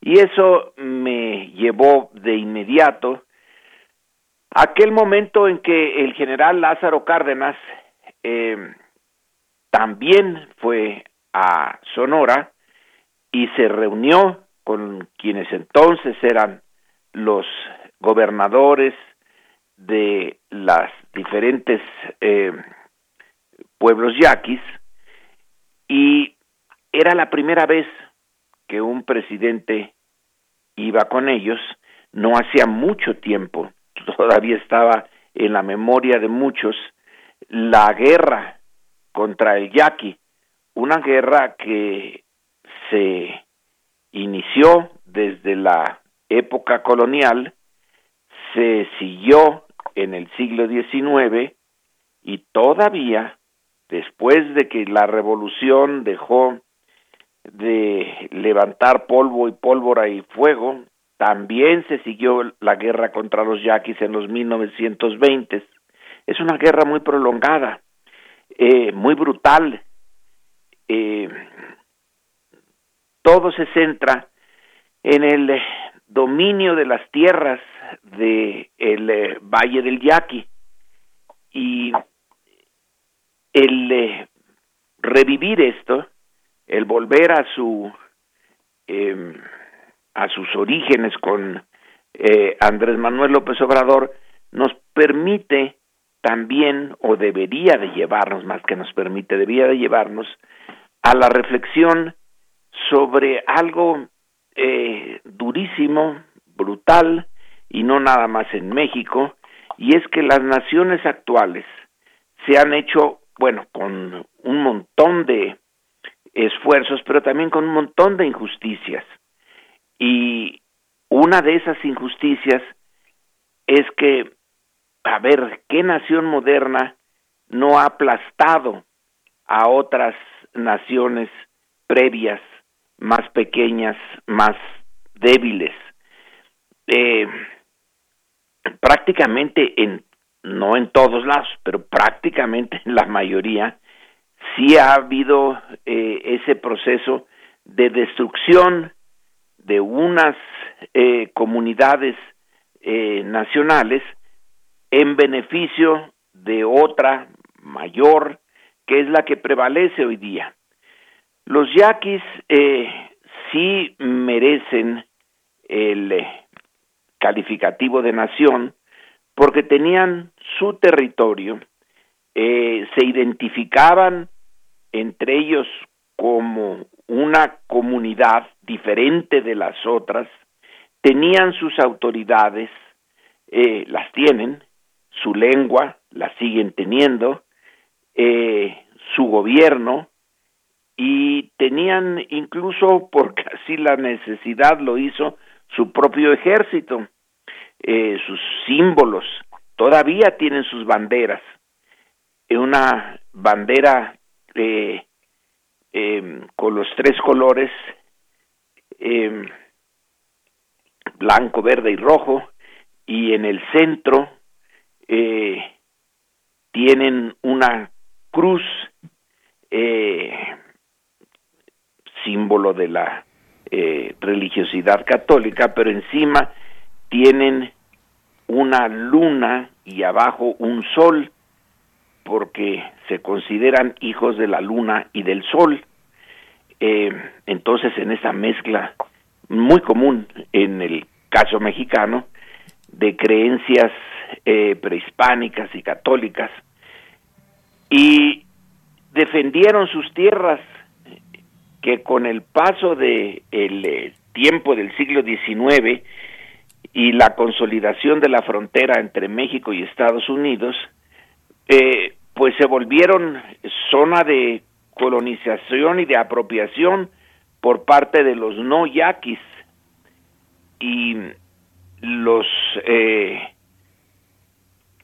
la resistencia fue dura, eh, los combates constantes, hay eh, una organización yaqui que va de, de generales de Tetaviate eh, hasta eh, oficiales y los soldados yaquis. El precio que pagaron fue muy alto, entre otras esa migración forzada es, es de yaquis hacia Yucatán. El precio pues fue altísimo y lo mismo se puede decir por ejemplo con la nación maya eh, la guerra del siglo XIX también lo de los Khrushchev con eh, su propia religión eh, centrada en la cruz también como los yaquis la cruz pero la cruz parlante la que les daba órdenes y que eh, llevó a una guerra eh, durísima. Y otras eh, no sé podríamos poner otros ejemplos sobre todo en el norte comunidades muy pequeñas pero que tenían todas las características de una nación. Entonces el eh, tener conciencia en este siglo XXI de que ese fue uno de los caminos para construir la nación mexicana, nos debe de servir también para eh, cosas prácticas, políticas eh, que ya no pueden restituir, eh, no pueden eh, curar el daño hecho. La dureza de esas campañas del pasado, pues ya nadie la puede resarcir. Eh, los muertos muertos están y las formas tan duras como que se ejerció en contra de los que quedaron vivos, pues ya también esos ya pasaron. Pero algo se tiene que hacer. No seríamos, eh, desde luego, los primeros en aceptar que hay que resarcir eh, en algo, de alguna manera, a los descendientes eh, de las brutalidades del pasado. Los alemanes han, este, como, bueno, pues solamente ellos hacen muy eh, administrativamente y burocráticamente resarcir en algo a la comunidad judía, eh, no lo suficiente, según tengo entendido, pero reparaciones por los daños eh, del pasado. Andrés Manuel eh, propuso la semana pasada que el año entrante va a eh, volver a su exhorto de que en el caso mexicano, pues eh, los que fueron los conquistadores en el siglo XVI eh, tienen algo que eh, pendiente con nosotros como nación mexicana, pero la nación mexicana tiene algo pendiente con naciones más pequeñas como los yaquis y que lo va a hacer públicamente a pedir eh, pedir perdón por lo que sucedió y además pues a tomar una serie de medidas prácticas.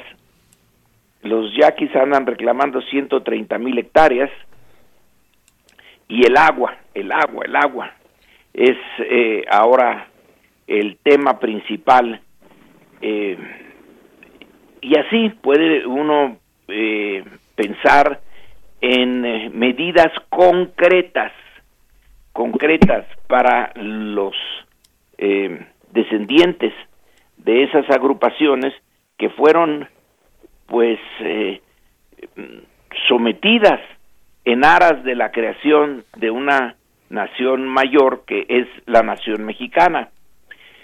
El, eh, esa historia de organizaciones sociales con su propia cultura y su propio territorio que se vieron pero inundadas, ahogadas por la expansión de algo mayor, es una historia muy común y eso no le quita que sí sería eh, bueno apoyar la idea de reconocer esa eh, injusticia del pasado, hacer pleno conocimiento de eso, tener conciencia nosotros, el grueso de la nación mexicana, de que nos estamos asentando en unos cimientos que costaron eh, la libertad y, el, el destino que tenían, eh, que creían tener otras eh, comunidades menores. Y bueno, no sé si eso haga una reconciliación plena con el pasado, pero es mejor que guardar silencio. Así que esta visita que hizo Andrés Manuel eh, López Obrador a los yaquis, en donde se presentaron eh, demandas y se dieron explicaciones en los dos idiomas. Yo supongo que la mayoría de los yaquis, pero es un suponer nada más, ¿eh? eh, sí entendían el español, pero de todas maneras fue un gesto interesante de su parte hablar en su idioma y que luego se tradujera al español para ver si lo entendía eh, Andrés Manuel y, y los otros que le, que le acompañaban. Ya no son muchos eh, los yaquis, pero también tienen una peculiaridad, que su nación incluye a los yaquis de Arizona. O sea que la nación yaqui, lo que queda de esa nación yaqui, está en dos países eh, ha resistido, realmente ha resistido eh, la eh, presión no solamente de México, sino la otra, la de los Estados Unidos, es ejemplar. Por eso,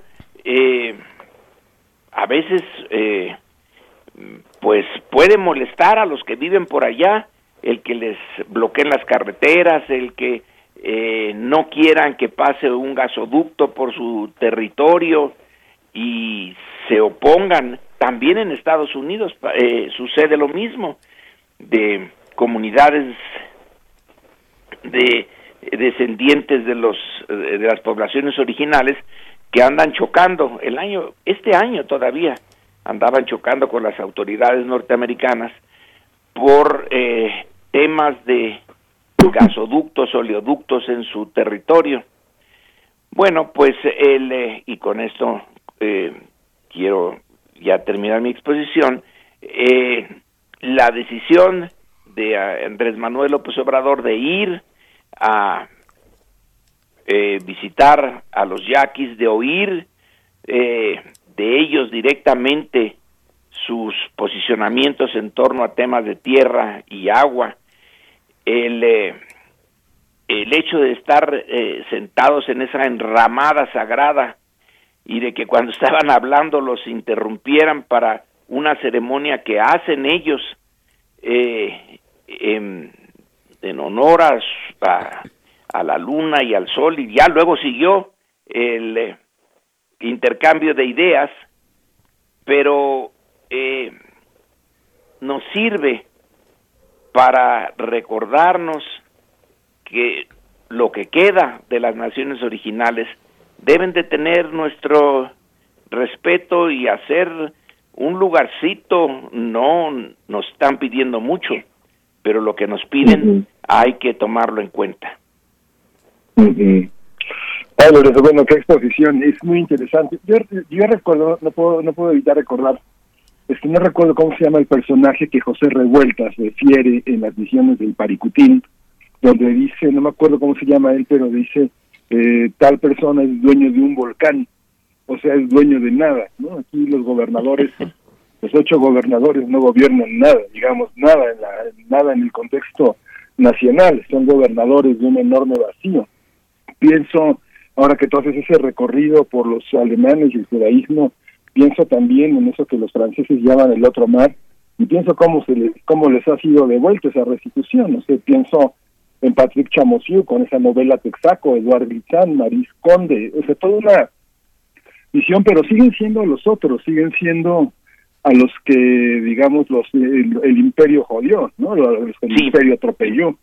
Pero aquí, este, ¿qué características tendría que tener esa manera de incorporarlos eh, eh, en el conjunto, pues, de incorporaciones del indígena? ¿Cómo se reincorporan? ¿Cómo desde una, desde una perspectiva como la que el presidente ha propuesto de cambio de régimen, cómo se incorpora una comunidad, comunidad con esa? La reacción de la prensa fue las promesas irrealizables de López Obrador.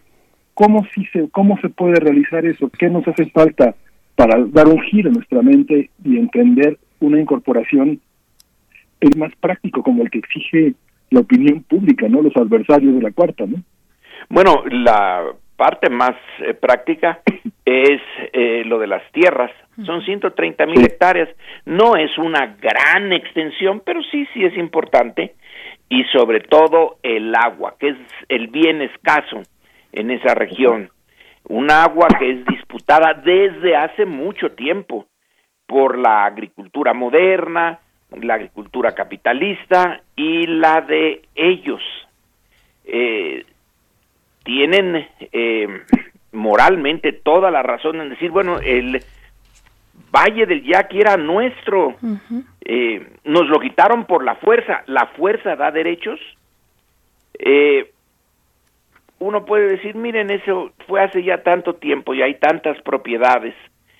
El general Cárdenas se echó un trompo a la uña, por decirlo de alguna manera, porque había, eh, esta es una manera de contestar eh, tu pregunta, Miguel Ángel, eh, se eh, vendieron, se dividieron y vendieron una cantidad eh, de tierra del Valle del Yaqui a propietarios norteamericanos. No eran eh, grandes latifundistas, pero ya tenían los derechos a eh, esas tierras, a su explotación, y el general Cárdenas las expropió. El embajador norteamericano, Josephus Daniels, fue a entrevistarse con Cárdenas y ese embajador que en realidad no se opuso, subrayo, no se opuso de manera eh, seria y eh, tajante a la expropiación petrolera, sí se opuso a la expropiación de lo que él dijo son eh, propietarios normales, tienen sus títulos, eh, están absolutamente legales su posición en el Valle del Yaqui. Eso, eh, señor presidente, es distinto de las petroleras. Ellos no tienen eh, em, más bienes que esos que se propone usted expropiar. Y Cárdenas dijo que lo entendía, pero que... Mm, mm, y los expropió. Eh, esa es una manera de, eh, de resarcir y reconociendo, ya no nos es tan difícil reconocer los usos y costumbres de ciertas eh, comunidades.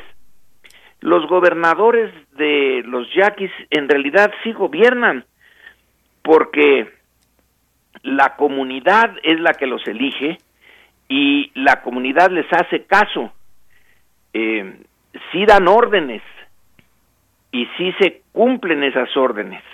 Ahora, es, eh, es inevitable que haya choques entre lo que es el orden nacional, federal o estatal y lo que es el orden de ellos.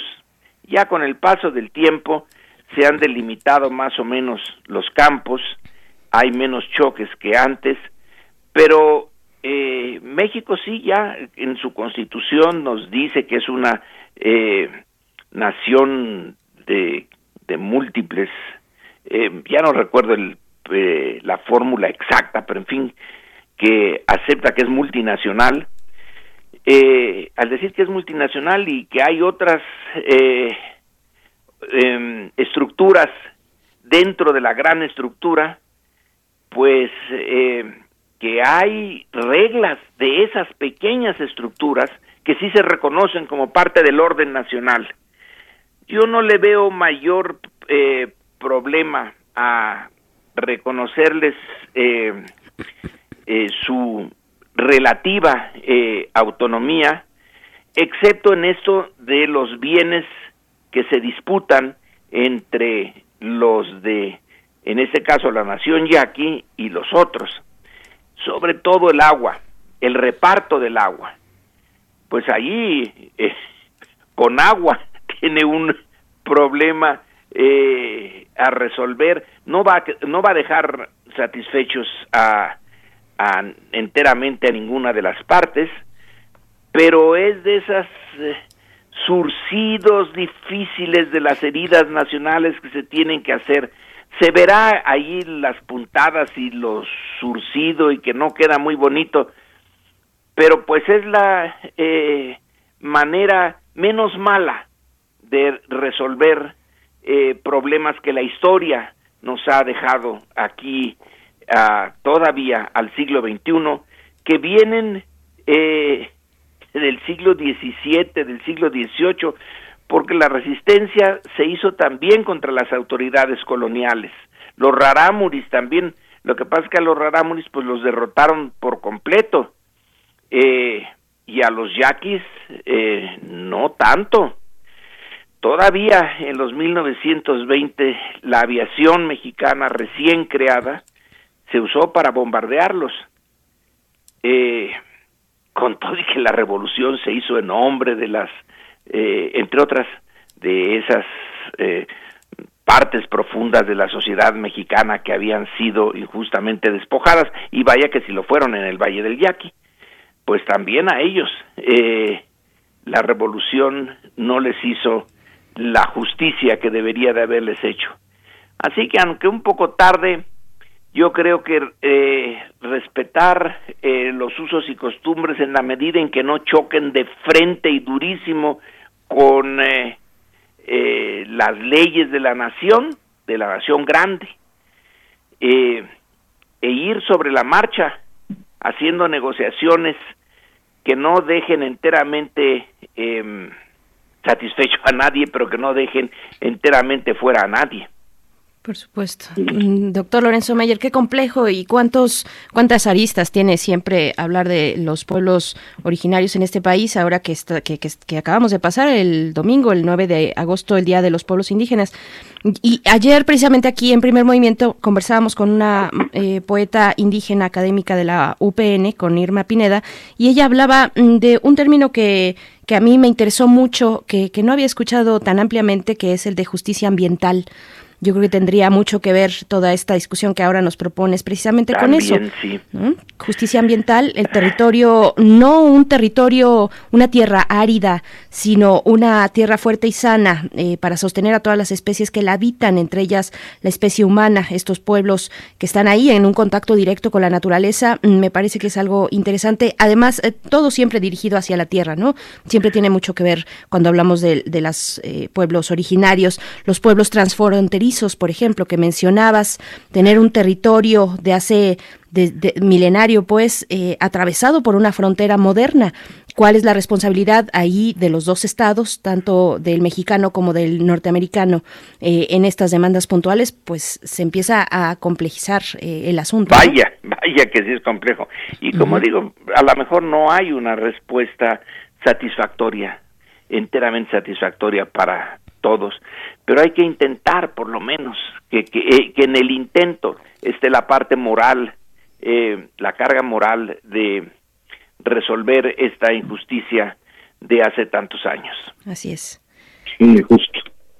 Bien, pues Lorenzo Meyer, agradecemos mucho como siempre. En 15 días nos encontramos contigo en y mientras tanto un, un, fuerte abrazo, que dure estos Igualmente 15 días. es un gusto. Hasta Gracias. pronto. Pues nos vamos con música hoy. Vamos con música, son las 8 con 34 minutos, martes 11 de agosto. ¿Con qué nos vamos a ir, Miguel Ángel? Vamos, vamos a escuchar de Mocantuf, Forward to Wendo. Es una cosa rara, vale la pena escucharlo.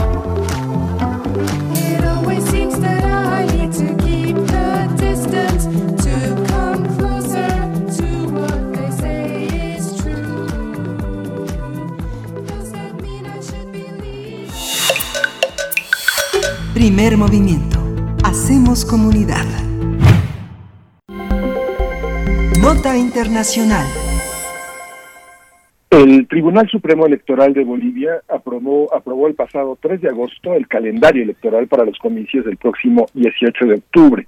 Esto a pesar de las protestas convocadas por la Central Obrera Boliviana y diversos sectores afines al movimiento al socialismo, quienes exigen que las elecciones se realicen ya el 6 de septiembre próximo, como se había acordado previamente.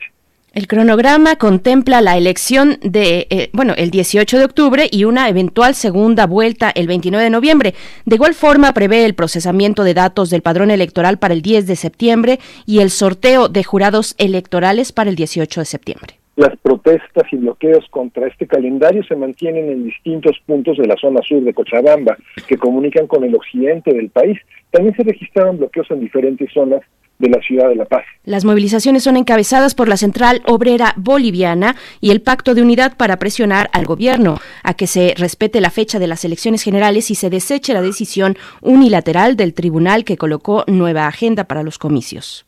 Vamos a conversar sobre las protestas en mi país andino para exigir elecciones generales el próximo mes. Hoy nos acompaña Rafael Anchondo, él es periodista boliviano, él está especializado en temas políticos, es doctor eh, en investigación social, con mención en ciencia política de la Facultad Latinoamericana de Ciencias Sociales, la Plaxo, sede en México, y actualmente reside en Puebla, donde es profesor universitario. Le agradecemos que esté con nosotros eh, su, su participación aquí en Primer Movimiento. Bienvenido, Rafael. Muchas gracias por estar aquí. Muchas gracias a ustedes. Un saludo para Berenice, para Miguel Ángel y toda la, toda la auditorio. Al contrario, doctor. Muchas gracias, doctor Rafael Archondo. Pues bueno, ¿qué decir de esta, tal vez eh, recorrernos un poquito hasta la decisión inicial del Tribunal Supremo Electoral de Bolivia? Eh, ¿cómo, ¿Cómo ha sido este proceso en términos institucionales? Y ya luego pasaremos a la cuestión, bueno, el recibimiento social con, con protestas y con descontento y señalamientos, pero primero vayamos a eso. ¿Qué dice el Tribunal Supremo? Bien, primero quizás habría que aclarar que en Bolivia pues hay un lo que tenemos es un gobierno dividido, como se le llama en la ciencia política, es decir, tenemos un poder ejecutivo, una presidenta que es parte de un proceso, que tiene una posición política, y tenemos la Asamblea Legislativa Plurinacional, como se le llama, que es el Congreso, que tiene mayoría eh, de dos tercios eh, en favor del MAS, ¿no? que es resultado de la elección de 2014. Entonces, en Bolivia tienes una presidenta que tiene una postura y un Congreso legisla en, digamos, en dirección contraria, ¿no? Tiene otra posición. Entonces es un gobierno un poco extraño y por esa circunstancia el Tribunal Supremo Electoral, ya para entrar a la respuesta, eh, es, tiene una posición como intermedia, ¿no? Este, ha sido nombrado por el Congreso, efectivamente que tiene mayoría, eh, donde el MAS tiene mayoría, eh, pero también en coordinación y en consenso con el Poder Ejecutivo. Entonces, el Tribunal Supremo Electoral es como el producto de esta separación de poderes, de esta división de poderes en el sentido estricto. El Tribunal Supremo Electoral ha negociado la fecha de las elecciones. ¿Por qué se dio la postergación? Creo que eso es importante decir. Se dio por la pandemia. Es decir, Bolivia en este momento ocupa el, el lugar número 13 en el mundo eh, si contamos millón, eh, perdón, eh, fallecidos por COVID por millón de habitantes. Es decir, la situación en este momento en Bolivia es muy crítica y probablemente Bolivia esté en el pico, ¿no? o tal vez le falta todavía para llegar a él. Esa fue la razón por la cual se postergó el, se postergaron los comicios seis semanas. La postergación es solo de seis semanas, con el objetivo de que la pandemia, digamos, comience a descender, la curva comience a aplanarse y el acto electoral no produzca un rebrote o una ola de contagios mayor, ¿no? que está en este momento pues amenazando el sistema de salud en el país. Eh, como se dijo en el, en, el antecedente, los movimientos sociales, que son generalmente muy afines al movimiento del socialismo, han salido a protestar por la postergación de estas seis semanas. Eh, los movimientos sociales quieren que las elecciones se realicen como estaba previsto el 6 de septiembre, el Tribunal Supremo Electoral las postergó para el 18 de octubre. Esa es, eh, digamos, la magnitud del problema. Y, por supuesto, eh, el descontento de la gente por la cuarentena, por la expansión del virus, por la situación económica, que es una cuestión que, digamos, afecta a todos los países, también ha, digamos, exacerbado estas protestas y ha generado una situación muy explosiva, muy compleja, muy difícil, porque converge la situación sanitaria, la crisis económica, la crisis política.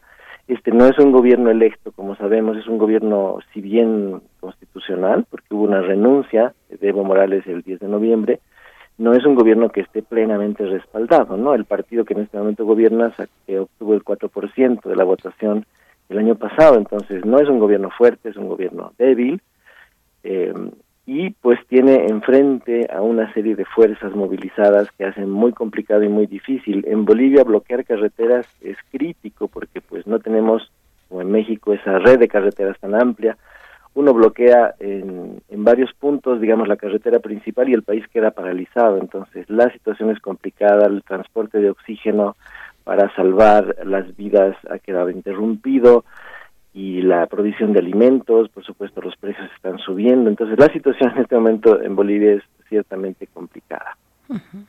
Lo que se vivió eh, como una recuperación de la cuestión indígena en Bolivia que hizo posible Evo Morales que al final de su gobierno esta esta cuestión que le pasa a las personas que gobiernan tan prolongadamente eh, esta cosa egocéntrica dio uh, terminó por desgastar a mucha gente pero todos los logros que se consiguieron en Bolivia quedan ahora suspendidos por un afán de alternancia gubernamental de pocas probabilidades de valorar lo conquistado en el en pos de una conquista democrática de permanecer eh, luchando por la democracia. Es democracia o patrimonio democracia o consolidación de los logros cómo se ve desde el interior de Bolivia Rafa pues mira Miguel Ángel te diría que no ha habido ni siquiera tiempo para revertir ninguno de esos logros no el gobierno transitorio asumió el poder en noviembre el 14 de noviembre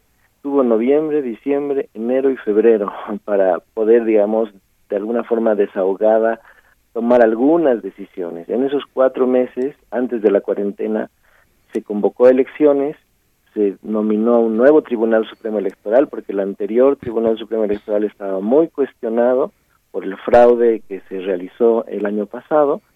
Ese fraude se está investigando, los miembros de ese tribunal están en la cárcel, eh, la OEA ha emitido un dictamen, una investigación sobre este fraude, se utilizaron servidores que estaban ocultos.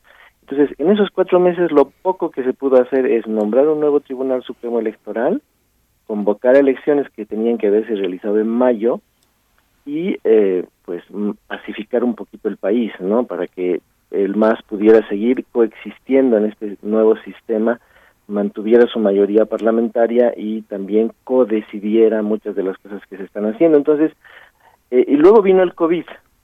Y el COVID prácticamente paralizó la acción del gobierno, paralizó también en, en gran medida el movimiento al socialismo. Entonces, en estos ocho meses ha sido imposible que se pudiera siquiera revertir algo de lo que son efectivamente varios logros importantes del gobierno anterior, ¿no? Entonces, ese peligro me parece que no existe sobre todo si consideras que el Senado y la Cámara de Diputados tienen mayoría del MAS, o sea, no hay manera de que el gobierno transitorio pueda revertir nada cuando todo el poder legislativo eh, y el poder judicial sigue en manos, digamos, de, los seguidores de Evo Morales. Entonces, una reversión así no es posible y pues más si consideras también que en las encuestas el MAS encabeza ¿no? Las preferencias, no con el grado de apoyo que tenía Evo Morales, por supuesto, eh, un poco menos, pero incluso el MAS puede ganar las elecciones siguientes. Entonces, eh, yo no veo en el horizonte ninguna ningún peligro de reversión de esos logros. Doctor Rafael Archondo, vayamos entonces también a la protesta, no en el Congreso, sino en las calles. ¿Cuál es la diversidad de, estas protestas, de los movimientos que las encabezan, esos movimientos sociales? Y esta es una pregunta retórica. Eh, toda, toda eh, o, capciosa, mejor dicho, toda oposición se, se alimenta del apoyo a Evo Morales de, de todas estas, de todos estos años, eh, o, hay alguna disidencia siempre la hay, pero justo esa es la pregunta, una disidencia alrededor de estos grandes movimientos ya más bien históricos. Pues mira, yo creo que es importante comprender lo siguiente. El, en las elecciones anteriores, pero también en el 2016, cuando hubo un referéndum donde se le consultó al país si estaba de acuerdo con que Evo Morales volviera a ser candidato y el país dijo que no, eh, ya se vio prácticamente una ruptura, digamos así, entre ciudad y campo en Bolivia, ¿no? Eso es importante que los mexicanos entiendan. Las ciudades son el 70% de la población la, eh, esa población urbana mayoritaria boliviana en este momento eh, se ha alejado del MAS, ¿no? Claramente. Por eso ha habido precisamente eh, la derrota del MAS el 21 de febrero del 2016 y luego varios otros momentos específicos. Por ejemplo, los alcaldes de todas las ciudades, ninguno es del MAS. Todos son de la oposición al MAS, digamos así. Entonces tienes una población urbana mayoritaria que antes apoyó a Evo Morales y que hoy le ha dado la espalda. Mientras tanto, la población rural, que es minoritaria, pero es importante, sigue, digamos así, favoreciendo al MAS. Esa ruptura entre campo y ciudad es lo que explica todo esto. Los bloqueos de carreteras se producen en el campo, ¿no? Son, digamos así, un momento en el cual las ciudades quedan eh, cortadas en su circulación, no se pueden relacionar entre sí, entonces hay un bloqueo campesino que impide, digamos así, las comunicaciones internas. Y en esos segmentos de la población, que por supuesto son muy importantes y que pues abarcan el 30% de la, del electorado, el MAS tiene mucha fuerza. E incluso en los momentos más difíciles electoralmente para el MAS, el 2017 cuando perdió las elecciones judiciales, el MAS tenía el 68% de los municipios. Eso no quiere decir que esto se traduzca en votos, ¿no? Pero sí en espacios territoriales. Entonces el MAS es un partido campesino territorializado con una fuerte presencia casi unánime en el campo que le permite tomar estas medidas. Entonces tú hablabas de disidencia, hay poca al interior, porque es el pueblo completo eh, en los distintos segmentos rurales que se moviliza digamos, por consenso, en una asamblea que donde participan todos. Entonces, eso es lo más peligroso en Bolivia, ¿no? Que, que son dos fuerzas que están chocando con mucho vigor y que son difíciles de conciliar, porque el mundo campesino boliviano es un mundo indígena, como, como decía Miguel Ángel, y se sustenta básicamente de esos sustratos, ¿no? Campesinos. Y mientras en las ciudades, pues como, como sucede también en México, predomina el mestizaje, el mestizaje hacia el castellano, hacia el mundo occidental. Entonces, Bolivia tiene como el alma dividida y a pesar de 14 años de un gobierno con un presidente indígena, esto no se ha podido resolver. Y eso es lo que hace tan difícil eh, que esto se solucione, porque no se trata de que uno gane o el otro pierda, sino que evidentemente puede haber un modo de convivencia entre ese mundo indígena campesino y el mundo urbano que es muy fuerte en Bolivia, porque tampoco es que Bolivia sea eh, esencialmente solo indígena. Claro.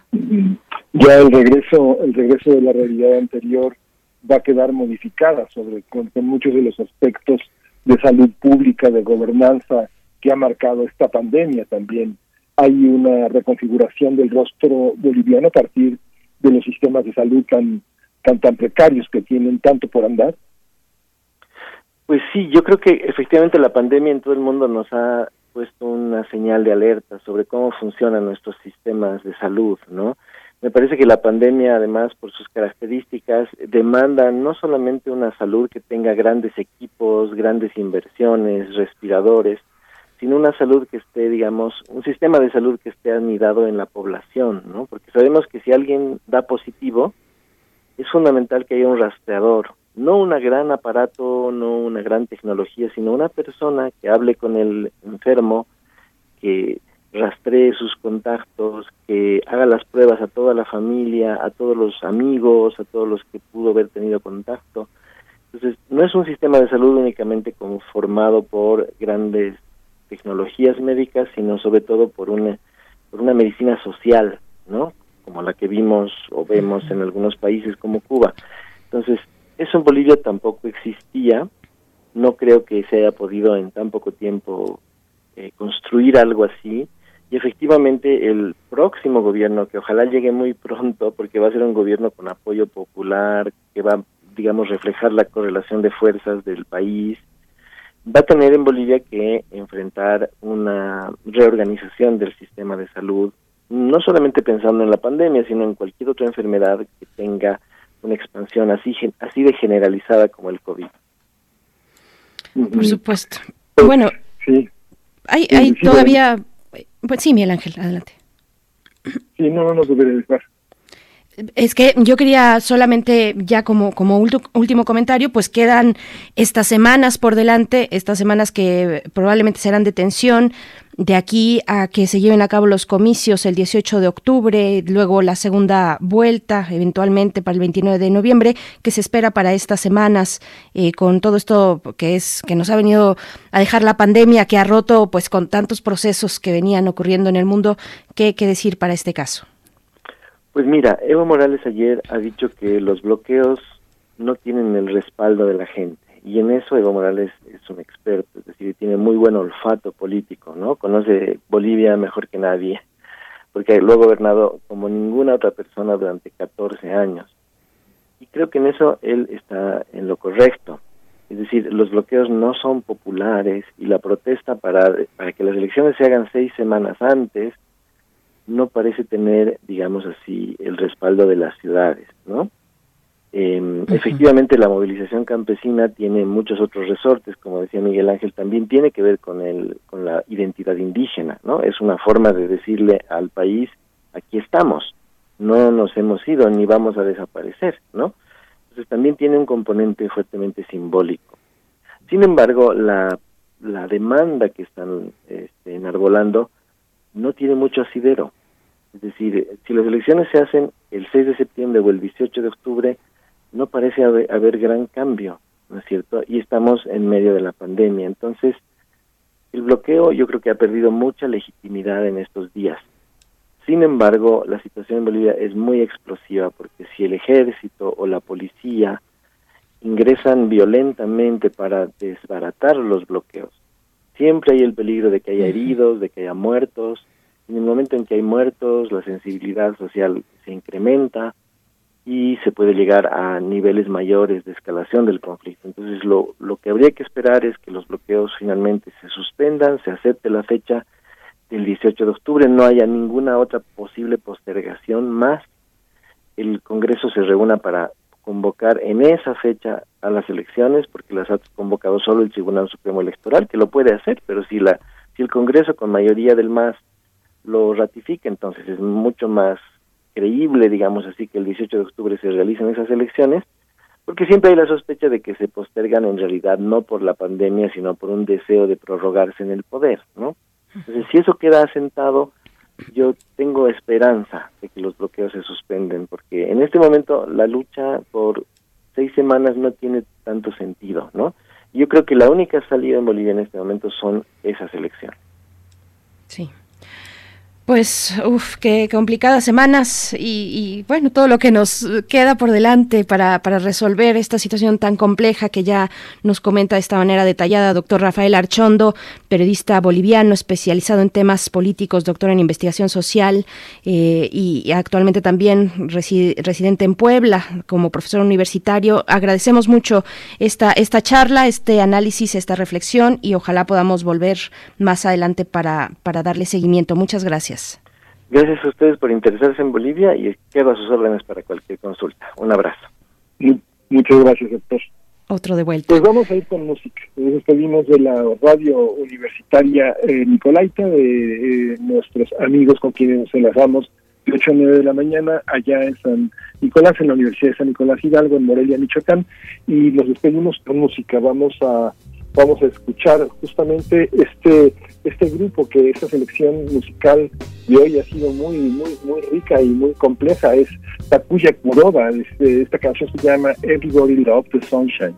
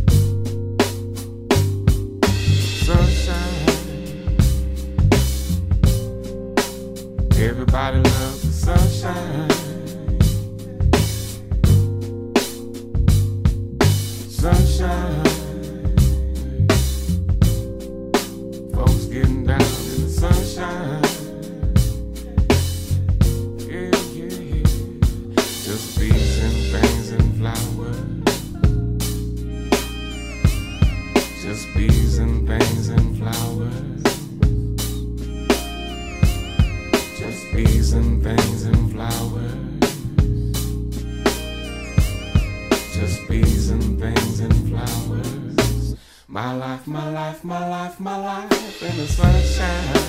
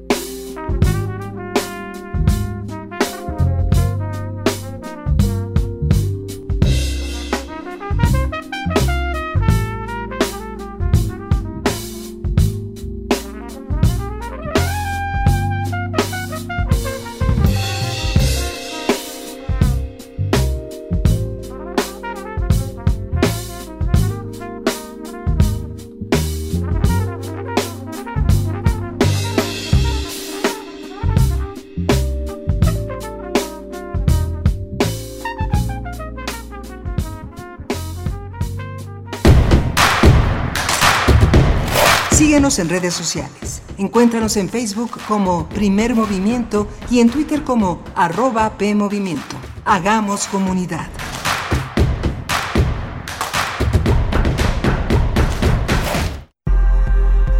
La lucha por la equidad de género se consigue por varios frentes, desde las ideas y denuncias del feminismo hasta la deconstrucción de la masculinidad.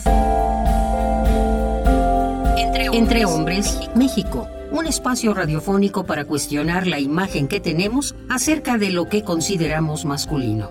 De lunes a viernes a las 6.50 horas, retransmisión a las 15 horas por el 860 de AM y a las 6.30 horas con retransmisión a las 17 horas por el 96.1 de FM.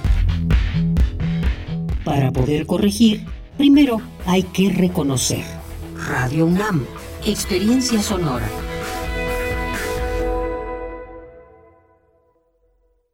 Tuviste tiempo de preparar al país y evitar la crisis, pero para ti, la crisis nos cayó como anillo al dedo. Por el coronavirus, las personas se enferman, mueren. ¿Y tú? Tú sigues diciendo que todo está bien, que no va a pasar nada. Dices que vamos a salir adelante. Y tienes razón. Saldremos adelante, pero será gracias al pueblo, porque haremos lo que nos toca. México no se rinde. México resiste. Movimiento Ciudadano. Dije, total, voy a ser político. policía le saca uno la verdad a las personas, como sea, de guacanazos, a meterles la macana eléctrica. Éramos los halcones. Creí que era un bebedor socialista, podía dejar de beber cuando yo quisiera, ¿no? Y no fue así. Perder familia, perder trabajo, tocar un fondo de sufrimiento muy cabrón, de esos delirios visuales, ver cómo me comía las arañas, los alacranes. En el mundo de las drogas no hay final feliz. La ciencia que somos. La ciencia que somos. Iberoamérica al aire.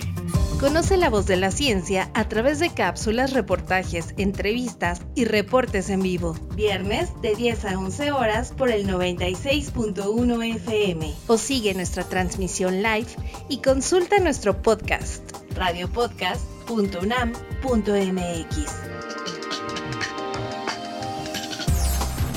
Que somos. Iberoamérica al aire. Una coproducción de Radio UNAM y las direcciones de divulgación de la ciencia y de las humanidades.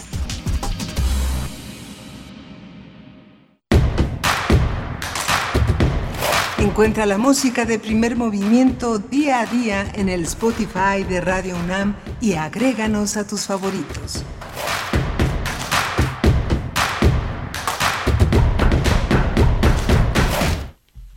Hola, buenos días.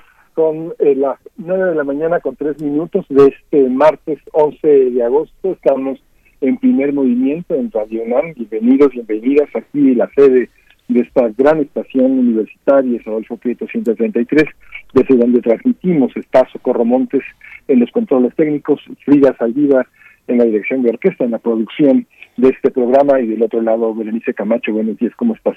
¿Cómo estás, Miguel Ángel Quemain? Muy bien, con muchas ganas de eh, iniciar esta tercera hora de transmisión en esta mañana de martes. Les saludamos, les saludamos a ustedes que nos escuchan, que nos sintonizan, eh, que también nos buscan en eh, ya sea en nuestro sitio www.radio.unam.mx y nos escuchan por ahí también.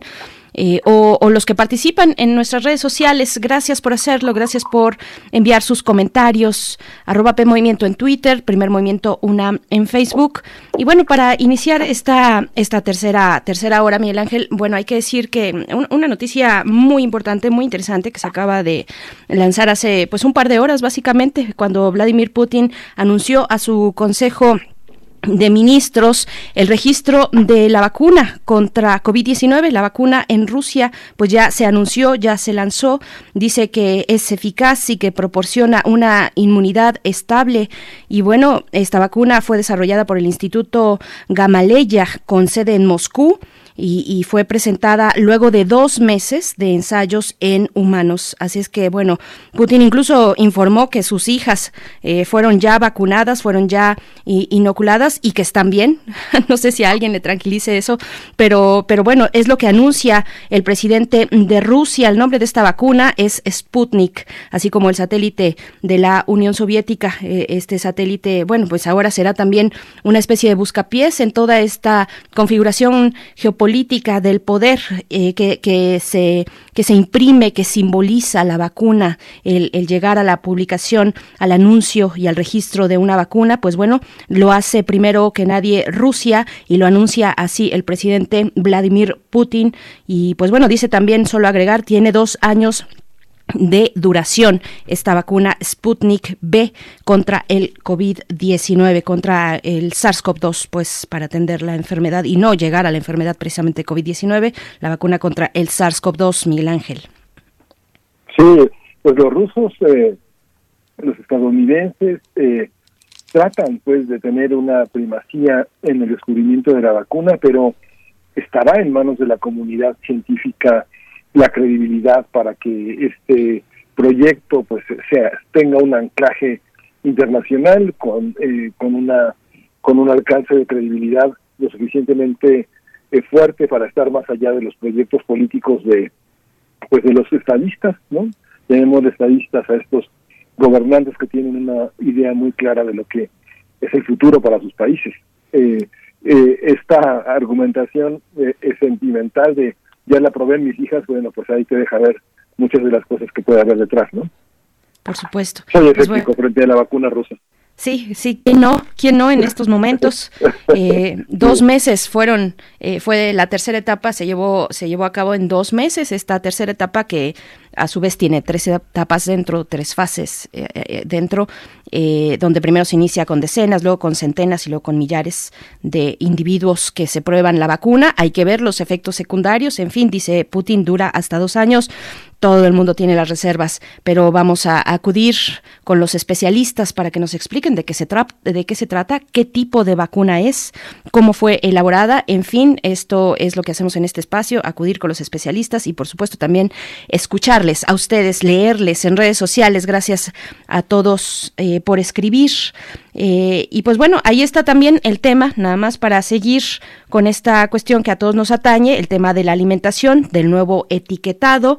Eh, y bueno, por aquí solamente mencionar esta, este comentario de Mayra Elizondo, dice, no todo el mundo sabe claramente lo que, lo que come, ni tiene acceso a un médico que le advierta. En contraste, la industria hace publicidad agresiva dirigida precisamente a estas poblaciones, incluidos niños. Por eso sí tiene mucha responsabilidad. Eh, y bueno, este es, este es el comentario de Mayra Elizondo. Gracias por, por continuar aquí haciendo comunidad y atendiendo a estos temas. Y pues bueno, nos vamos a ir eh, con la poesía, Miguel Ángel, pero antes tenemos una mesa del día también muy, muy polémica y muy importante, ¿no? Sí, tenemos una mesa del día justamente dedicada a un, a un, a un tema que ha sido muy complejo, muy polémico, el tema de las televisoras asignadas para convertirse en los portales educativos de esta de este nuevo regreso a clases. Vamos a discutirlo con Ana Rosa de la Selva, y es una especialista, una profesora de la Facultad de Ciencias Políticas y Sociales, pero además una investigadora que tiene pues por lo menos casi tres décadas trabajando en, este, en este tema, es una de las personas más rigurosas y más serias, más críticas, y bueno, vamos a tener su punto de vista en esta mañana sobre este tema polémico. Por supuesto, pues bueno, eh, antes, antes de la mesa tenemos la poesía necesaria. Si ya está todo listo, nos vamos contigo, Miguel Ángel. Sí, vamos. Vamos. Primer movimiento. Hacemos comunidad. Es hora de poesía necesaria. Hoy, hoy vamos a recordar, vamos a traer eh, un poemario que forma parte de un libro que circuló mucho en México, Caja de Pandora, de esta extraordinaria poeta eh, puertorriqueña Rosario Ferré, que falleció en el 2016, pero que tiene una obra que no deja de asombrarnos, de estar entre nosotros. Ella fue poeta, narradora y una gran maestra, una gran ensayista y formó parte de esta universidad de la UNAM como profesora invitada, vivió y circuló en México de una manera muy prolija durante mucho tiempo y dejó muchas cosas entre nosotros y entre ellos el legado de esta poesía. Vamos a emparentarla con la música de esta mañana que es Mapellé de Puerto Rico, un cuatro puertorriqueño, guitarra, guiro, trovador. Es un conjunto tradicional célebre en la cultura de Puerto Rico y es una selección de Anastasia Sanaranda en este proyecto de Linajes del Viento que recupera lo mejor de la música latinoamericana. Dice el poema de Rosario Ferré, eh, has perdido, me dicen, la cordura. Dice, has perdido, me dicen, la cordura. Óyeme bien, cuando vas por la calle todos apuntan con el dedo a tu cabeza ladeada, como si te la quisieran tumbar, solo apretar el gatillo y ¡plaf! La frente se te hunde como una lata de cerveza no saludes a nadie, no te peines, no brilles tus zapatos, cruza la calle de tu propio brazo, date la mano, ciérrate el cuello, mantente atento. Ahí va el loco, dicen. Tú pasas bamboleando la cabeza polvorienta como un salto de madera sacado en procesión, los pies clavados a la tarima carcomida, mirando más allá. No dejes que tu carne florezca, déjate apedrear. Has perdido, escucha bien. Amárrate fuerte al mástil átate a la polar. No desgonces ahora los tablones antiguos, no alces los remos de tus pivotes. Clava la estrella tu mejor ojo, mantente fiel, no pestañees sino de hora en hora. Duerme tranquilo sobre tus puños, no tengas miedo de recordar. Cierra tus dientes cristal cortantes, jaula tu lengua, no tragues más. Has perdido la cordura, amigo, y es hora. Corta la cuerda, súbete al viento, endulza tu, endura tu corazón.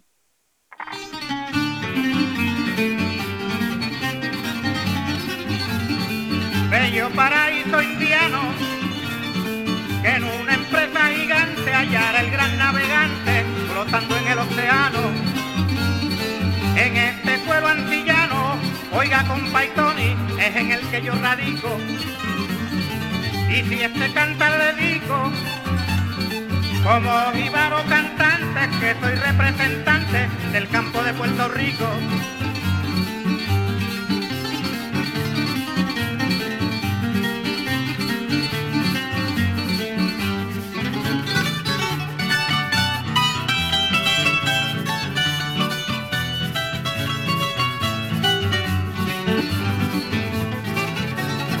Mientras mi patria recibe costas el oleaje con que le brinde homenaje devocional el Caribe. En nuestro campo se exhibe lo bello del alto pico. Por eso es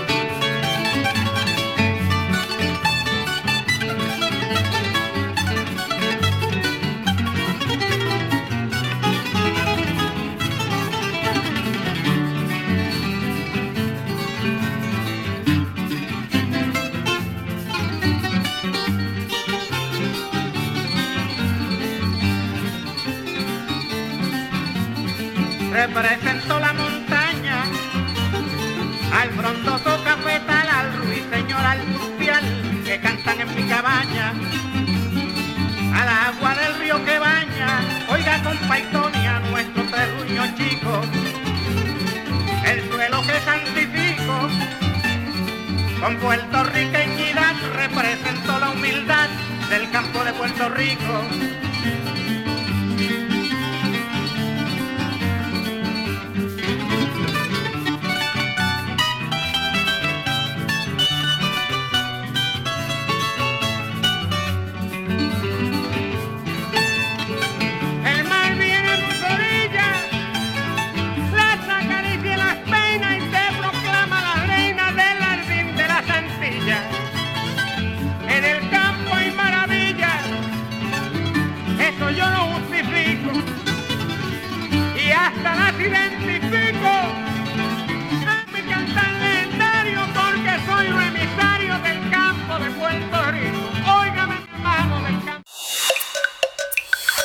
Primer movimiento. Hacemos comunidad. La mesa del día. La Secretaría de Educación Pública anunció que el inicio del ciclo escolar 2020-2021 será a través de clases por televisión y radio a partir del próximo lunes 24 de agosto. Su titular, Esteban Moctezuma Barragán, explicó que el gobierno federal firmó un convenio con las principales televisoras del país para difundir los contenidos a través del programa Aprende en Casa 2.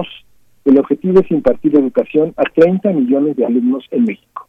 El anuncio ha despertado la inquietud de padres y madres de familia, sobre todo, bueno, las madres trabajadoras, que son muchas y que son cada día, cada día más, así como maestros, maestras especialistas en el tema educativo, quienes han cuestionado la efectividad pedagógica de las clases virtuales implementadas en marzo con la llegada de la pandemia a nuestro país.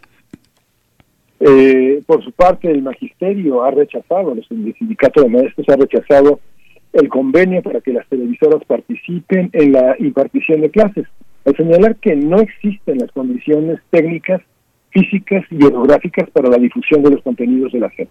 Pues vamos a conversar esta mañana sobre el próximo ciclo escolar y el convenio de la SEP con las televisoras. Para ello nos acompaña en la línea de primer movimiento Alma Rosa Alba de la Selva. Ella es doctora en Ciencias Políticas y Sociales por la UNAM, es profesora investigadora de la Facultad de Ciencias Políticas también, es escritora, especialista en comunicación, televisión y brecha digital.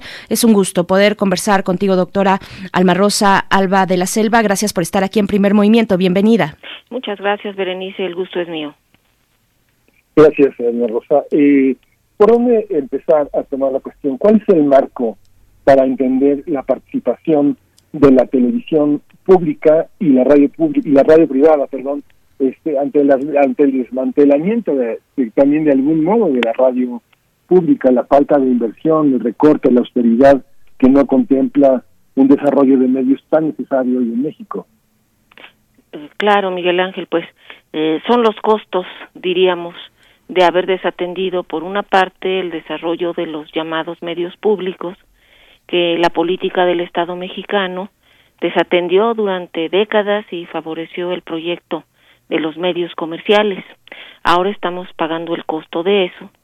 Entre otras circunstancias que se han presentado, esta es una más, que nos hace ver que ese sector de los medios llamados públicos pudo haber atendido sin ningún problema esta emergencia, pero pues eh, no ha sido así y entonces se tiene que recurrir a, a la televisión comercial para ello, con el apoyo de estos eh, medios, de esta constelación de medios públicos, pero que no tienen la cobertura por la razón, la cobertura ni los recursos eh, financieros para eh, asumir una tarea como esta por la razón que expongo, ¿no? Por el favorecimiento a lo largo de décadas del esquema lucrativo de los medios. Claro. Eh, doctora, ¿cuál es, ¿cuál es el papel de, de los medios de los medios públicos, evidentemente, y evidentemente no en México, sino en otros lugares. ¿Cuál ha sido a lo largo de tal vez la segunda, bueno, evidentemente la segunda mitad del siglo pasado. Eh, pienso, por ejemplo, en Inglaterra, el papel preponderante que tuvieron eh, los medios públicos allá en la educación, eh, el proyecto de la BBC, en fin, ¿cuál ha sido esta relación entre medios públicos y educación? bueno, pues en, el, en la etapa de la, del modelo llamado de servicio público, que se extendió sobre todo en Europa en la segunda mitad del siglo XX, eh, los medios eran un contrapeso muy fuerte, incluso llegaron a ser dominantes. El modelo de servicio público con sus medios llegó a ser el dominante como monopolio del Estado frente a cadenas comerciales que eran mucho menores y su intención era de tipo didáctico, de tipo cultural, eh, de manera la educación entre la población y pues el ejemplo paradigmático es el de la BBC fundada en Londres en 1922, eh, luego de una discusión en el Parlamento muy fuerte, según la cual pues eh, se decidió no entregar el, el naciente medio de la radio a los intereses privados, pero tampoco dejarla a la dominancia del Estado en un esquema totalitario. Entonces se optó por fundar una corporación pública de interés estatal, que fue la BBC, y con eh, vista a la participación ciudadana. Y entonces esto es muy interesante, sería largo eh, ahondar en ello, aunque muy interesante, pero solo diría que en los consejos de administración de medios como la RAI, France Telecom, eh, en Canadá, que todavía persiste este modelo, en España, que tuvo una vigencia amplia, pues la audiencia tenía un asiento en ese Consejo de Administración interno y opinaba y se tomaban decisiones colegiadas con participación ciudadana, digamos. Entonces, pues eso, el origen de estos medios ha sido muy interesante y a la fecha algunos, como la BBC, se siguen defendiendo con todo lo que pueden ante la ola de privatización que comenzó desde fines de los años 80 el hecho de que no tengamos una, unos medios públicos lo suficientemente fuertes también ha sido resultado de una política de censura y de colocarlos eh, al servicio de un proyecto fundamentalmente de mentira, de manipulación. Esa fue la historia de muchos medios. Son en un extremo está, por ejemplo, lo que hicieron de la agencia Notimex, y por otro, un ejemplo de dignidad y de credibilidad, como ha sido Radio Educación, hoy premiada internacionalmente. Pero en este marco también han aparecido un cúmulo de, estaciones de radiodifusoras públicas universitarias con gran credibilidad. ¿Qué va a pasar con eso? Hay que tomarlo en cuenta como parte de un proyecto educativo comunitario colectivo, este Almarraza. Sí, definitivamente, Miguel Ángel. Eh, aún en esta circunstancia que mencionaba, de una política estatal que desfavoreció claramente a este sector de los medios, aunque desde los orígenes de la radio el presidente Álvaro Obregón había pensado en tener un modelo mixto, encabezado por los medios de servicio público, con todo esto eh, aún se pueden y se deben de hacer eh, tomar decisiones, eh, asumir acciones que eh, fortalezcan a estos a estos medios radiofónicos y televisivos.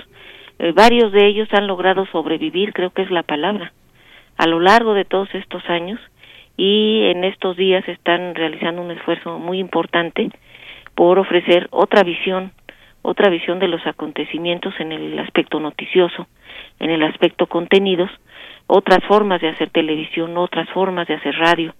Y a nivel de los medios comunitarios, pues también han optado por ese camino, con muchas adversidades, incluso el del marco legal, eh, que se suponía la reforma de telecomunicaciones resarciría, pero no fue así, como sabemos hay condiciones eh, desventajosas, siguen siendo así para los medios comunitarios, pero es algo interesante de mencionar que eh, pues la ciudadanía también construye, también acciona, también se y ya hay experiencias en el país de comunidades de a esto se le llama informática comunitaria que incluso han logrado acceso a internet por propia cuenta eh, costeando con mucho esfuerzo el servicio logrando la conexión así como ha habido también radios comunitarias, experiencias de video también a nivel de comunidades muy alejadas, pues también a nivel de, de la, las experiencias de informática comunitaria, pues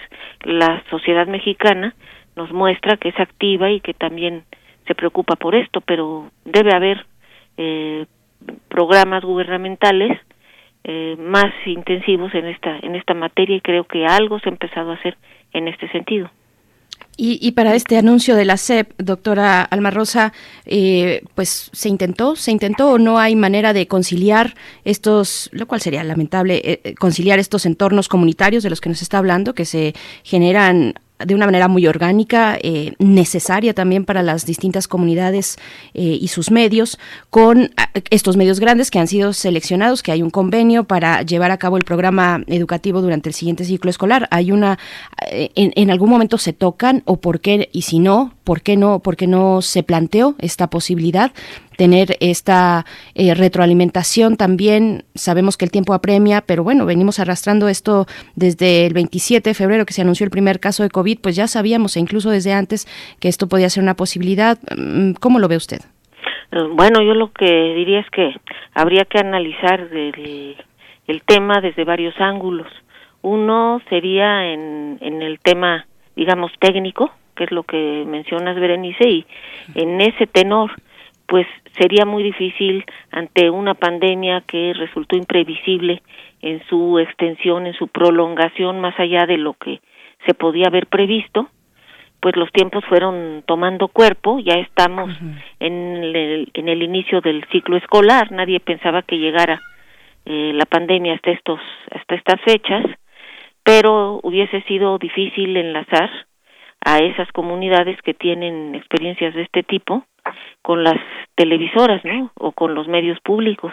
Eso hubiese requerido un planteamiento eh, muy anterior para trabajar en ese sentido. Entonces, es, es difícil, pero eh, algo que es eh, necesario tomar en cuenta es que otro de los costos de no haber actuado durante tantos y tantos años, décadas, reitero, es el costo de la brecha digital en México, porque hubiera sido muy accesible, muy accesible si se tuviesen avances sustantivos en materia de inclusión digital, eh, instrumentar un programa de educación en línea que, bueno, también tiene sus desventajas este esquema, ¿verdad?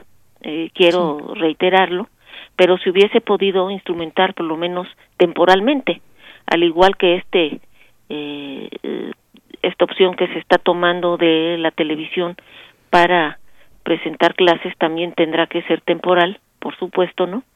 pero el costo, decía, es el de la brecha digital en México. Eh, al contrario que en otros países, en México esta desigualdad del siglo XXI todavía persiste. En México tenemos, por ejemplo, una cifra que nos dice mucho, casi 46 millones de mexicanos sin acceso, es decir, sin posibilidad de tener uso de los dispositivos, sin acceso, uso y apropiación de Internet.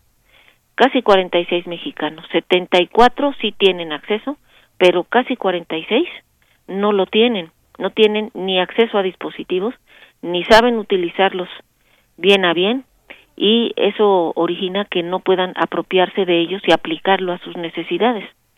Eh, está el hecho también muy importante de hacer notar de que los mexicanos que sí tienen acceso, uso y apropiación a Internet se encuentran concentrados en las grandes ciudades, encabezadas por eh, Ciudad de México, Monterrey, eh, Cancún, Guadalajara, eh, no son muchas las ciudades que tienen altos índices, incluso la Ciudad de México tiene la delegación Miguel Hidalgo, índices de penetración de Internet similares a Italia, es decir, de países avanzados, mientras que entidades como Chiapas, Oaxaca, eh, Veracruz y otras más, Tlaxcala, Zacatecas, eh, sus índices son muy bajos.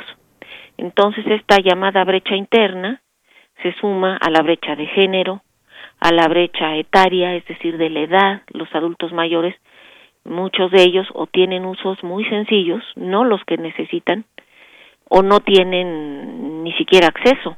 Entonces, esto también ha sido desatendido desde principios de este siglo XXI, cuando con el programa eh, México de Vicente Fox y su programa educativo Enciclomedia, que fueron costosísimos y que acabaron eh, con cuestiones financieras dudosas, el manejo financiero, y después Felipe Calderón, que dejó caer el tema y solo implementó un programa de las tres C, de conexión, calidad, conectividad, y luego Enrique Peña Nieto, con su estrategia digital nacional, un proyecto hecho en el escritorio, sin investigación empírica, y que también obtuvo grandes recursos porque fue uno de los programas estelares del sexenio, pues nos dejaron esta, esta eh, permanente o eh, resistente brecha digital que si no la tuviésemos a estos niveles, se podría haber accionado en este sentido,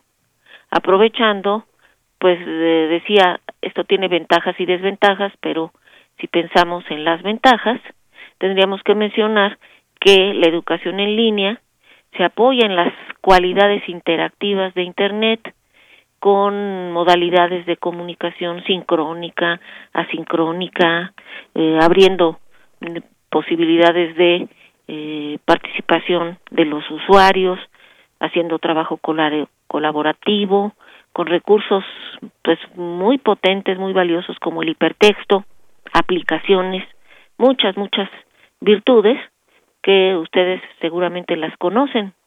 Entonces, esto es una, eh, nos ha puesto en una clara desventaja, porque acudir además a la televisión comercial como la única opción posible y con el valioso apoyo de los medios públicos, pues era lo que estaba al alcance, era lo que estaba al alcance, pero pues también hay un costo político, yo diría, de haber tenido que recurrir a la televisión comercial, porque como es muy evidente, eh, estos medios comerciales, eh, la televisión comercial en concreto, pues ha tenido una labor incluso de desinformación, de manipulación de la información, eh, casi sistemáticamente frente a muchas iniciativas o acciones del gobierno actual.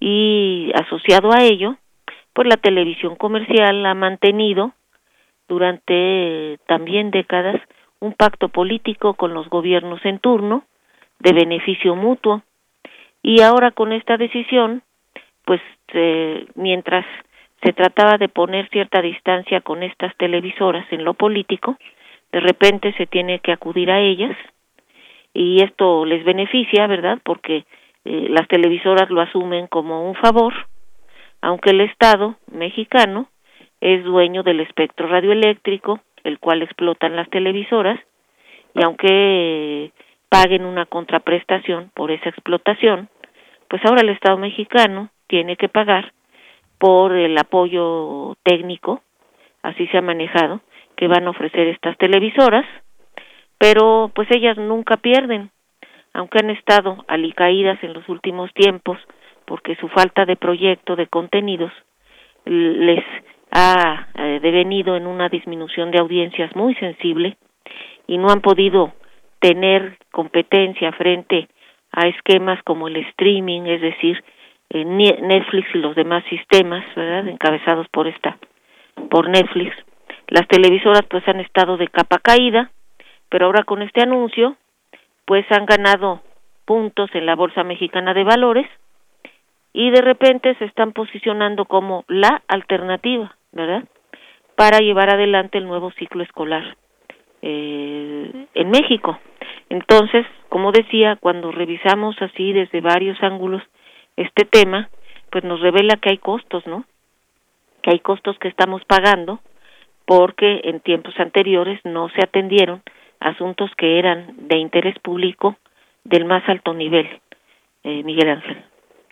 Sí, justamente esto que este panorama pues enorme que das, Alma Rosa, es, eh, es muy importante porque finalmente también tiene que ver con una con una necesidad de democratizar eh, el gran espectro radioeléctrico y la telefonía celular, el mundo de las aplicaciones, porque uno ve personas que aparentemente no cuentan con una educación formal, personas que trabajan en distintos ámbitos muy marginales de la de la sociedad, en oficios muy poco reconocidos y valorados, desde el servicio doméstico, la industria de la construcción, y que tienen celulares que ya no pueden ser más baratos de los dos mil pesos, cinco mil pesos. Vemos aparatos de casi treinta mil pesos que son posibles de comprar a unos créditos sanguinarios, ¿no? Pero no está democratizado ese aspecto en el que tendrían que sacrificar estas empresas que solo piensan en el dinero un espectro dedicado a un ámbito de colectividad,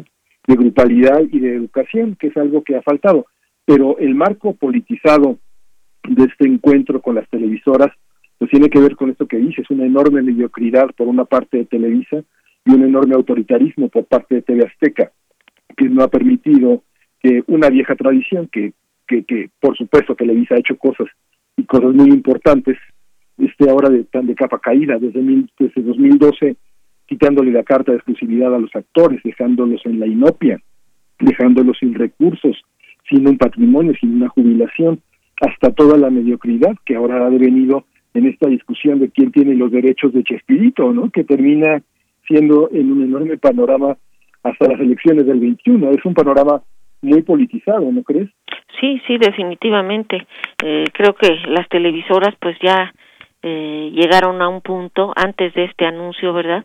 a un punto pues casi crítico en, en el descenso de sus audiencias por esa falta de proyecto, por esa mediocridad de contenidos que tú mencionas.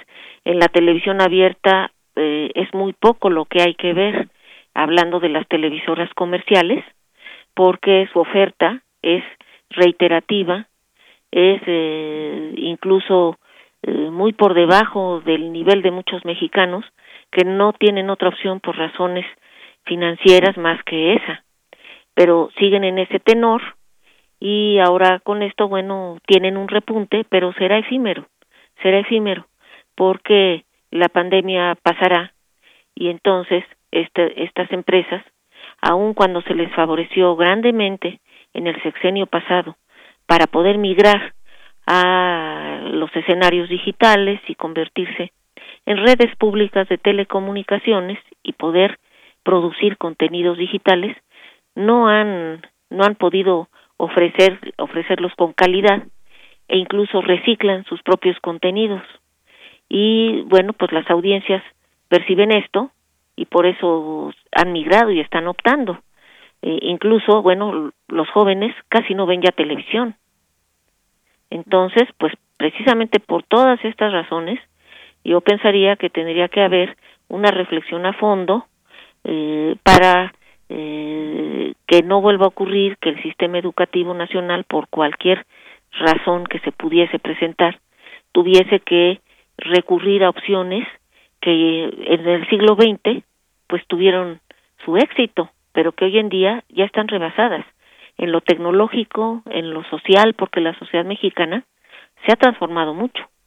Y eh, se tienen que ofrecer propuestas de contenidos utilizando los medios digitales, utilizando las redes, sabiéndolas usar, sabiendo aprovechar sus sus potencialidades que son muchas y no tener eh, que estar en manos de un sector que eh, pues ya está trascendido por la sociedad mexicana, por el desarrollo tecnológico y por su, su corta visión de las necesidades eh, de, de México en el siglo XXI. Estamos conversando, estamos conversando con la doctora Alma Rosa Alba de la Selva, doctora en Ciencias Políticas y Sociales por la UNAM, profesora también, profesora investigadora de la facultad de la misma Facultad de Ciencias Políticas y Sociales, especialista en comunicación, televisión y brecha digital. Doctora, la SEP lo pudo haber hecho mejor. ¿Qué, qué, qué ha pasado en otros lugares? Me parece una, una pregunta ociosa, no lo es tanto, salvo que tenemos sí que tener muy, muy presente la advertencia de que cada país pues tiene los mismos retos, pero avanza con recursos distintos. No, no tenemos los compararnos, por ejemplo, con Inglaterra o con Estados Unidos, vaya cada país, y ayer también lo decía el subsecretario de Salud López Gatel cuando le preguntaban sobre el número de personas fallecidas eh, en, otros países asiáticos, por ejemplo, con respecto a México, países que tienen igual condiciones eh, fuertes de desigualdad, también condiciones de una población muy, muy amplia, muy elevada, eh, grandes números eh, poblacionales, pues, y, él hacía esa anotación. Eh, habrá que ver cuáles son los métodos, las formas en las que se están haciendo los conteos en esos otros países. Hay una gran diversidad de temas en ese sentido. Cómo trasladarlo a la cuestión de la educación de los ciclos escolares en otros países y con qué elementos está avanzando México ¿Pudo la SEP haberlo hecho mejor? Es la pregunta. Eh, ¿Qué otros lugares lo están haciendo de una manera más ejemplar? Eh, bueno, sobre esto lo que eh, se ha informado, lo, lo que entiendo es que en países avanzados la educación en línea, que ya la tenían instrumentada de tiempo atrás, los sistemas educativos en línea, pues es lo que eh, ha funcionado, está funcionando, aunque sin el acuerdo de los estudiantes. Parece que esto también es un, pues yo lo llamaría un fenómeno muy interesante porque los nativos digitales eh, que estudian eh, diferentes niveles en las universidades, en fin, pues no están complacidos con esta opción. A pesar de que son nativos digitales, prefieren el modelo presencial.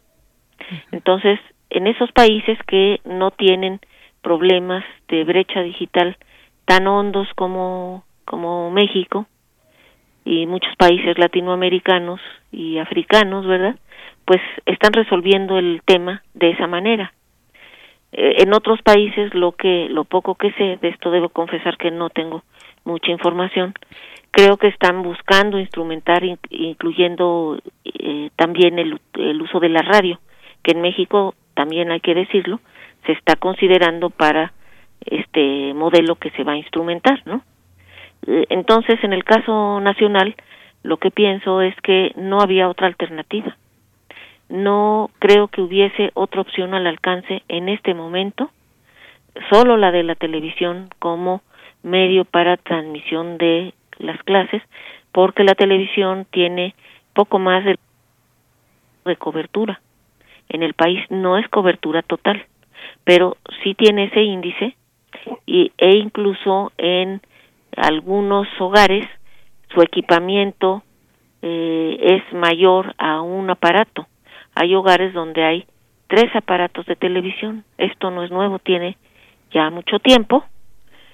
E incluso con el apagón digital que se dio en el 2015, en muchos hogares hicieron cambio de equipos, tuvieron que comprar pantallas eh, para que funcionasen ya de acuerdo al sistema digital, a la norma digital, y entonces ese reequipamiento, pues es ahora lo que puede ayudar.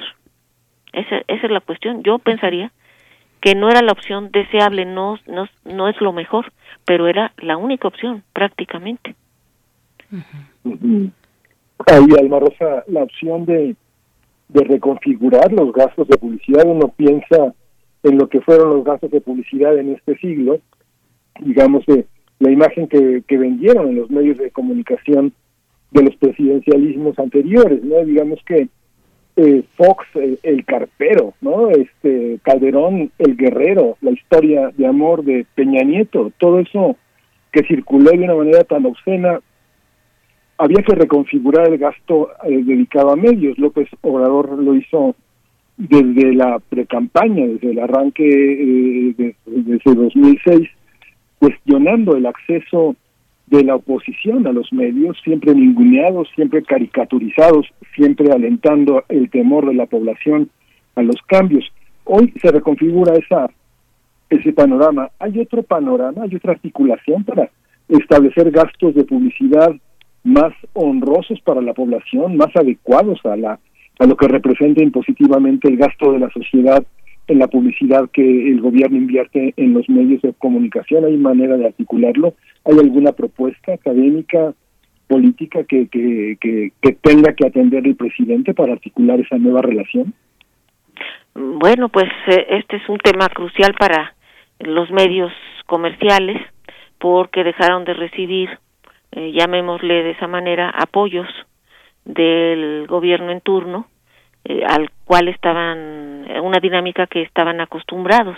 Entonces eh, eh, al dejar de recibir esos apoyos verdad eh, no solo publicidad en sí misma que esa puede ser legítima verdad sino otro tipo de, de, de apoyos pues se han increpado y han reaccionado de la forma en que mencionaba hace unos momentos, ¿verdad? De, en el sentido de tergiversar información, eh, boicotear medidas, por ejemplo, sanitarias en este momento de la pandemia, ¿no?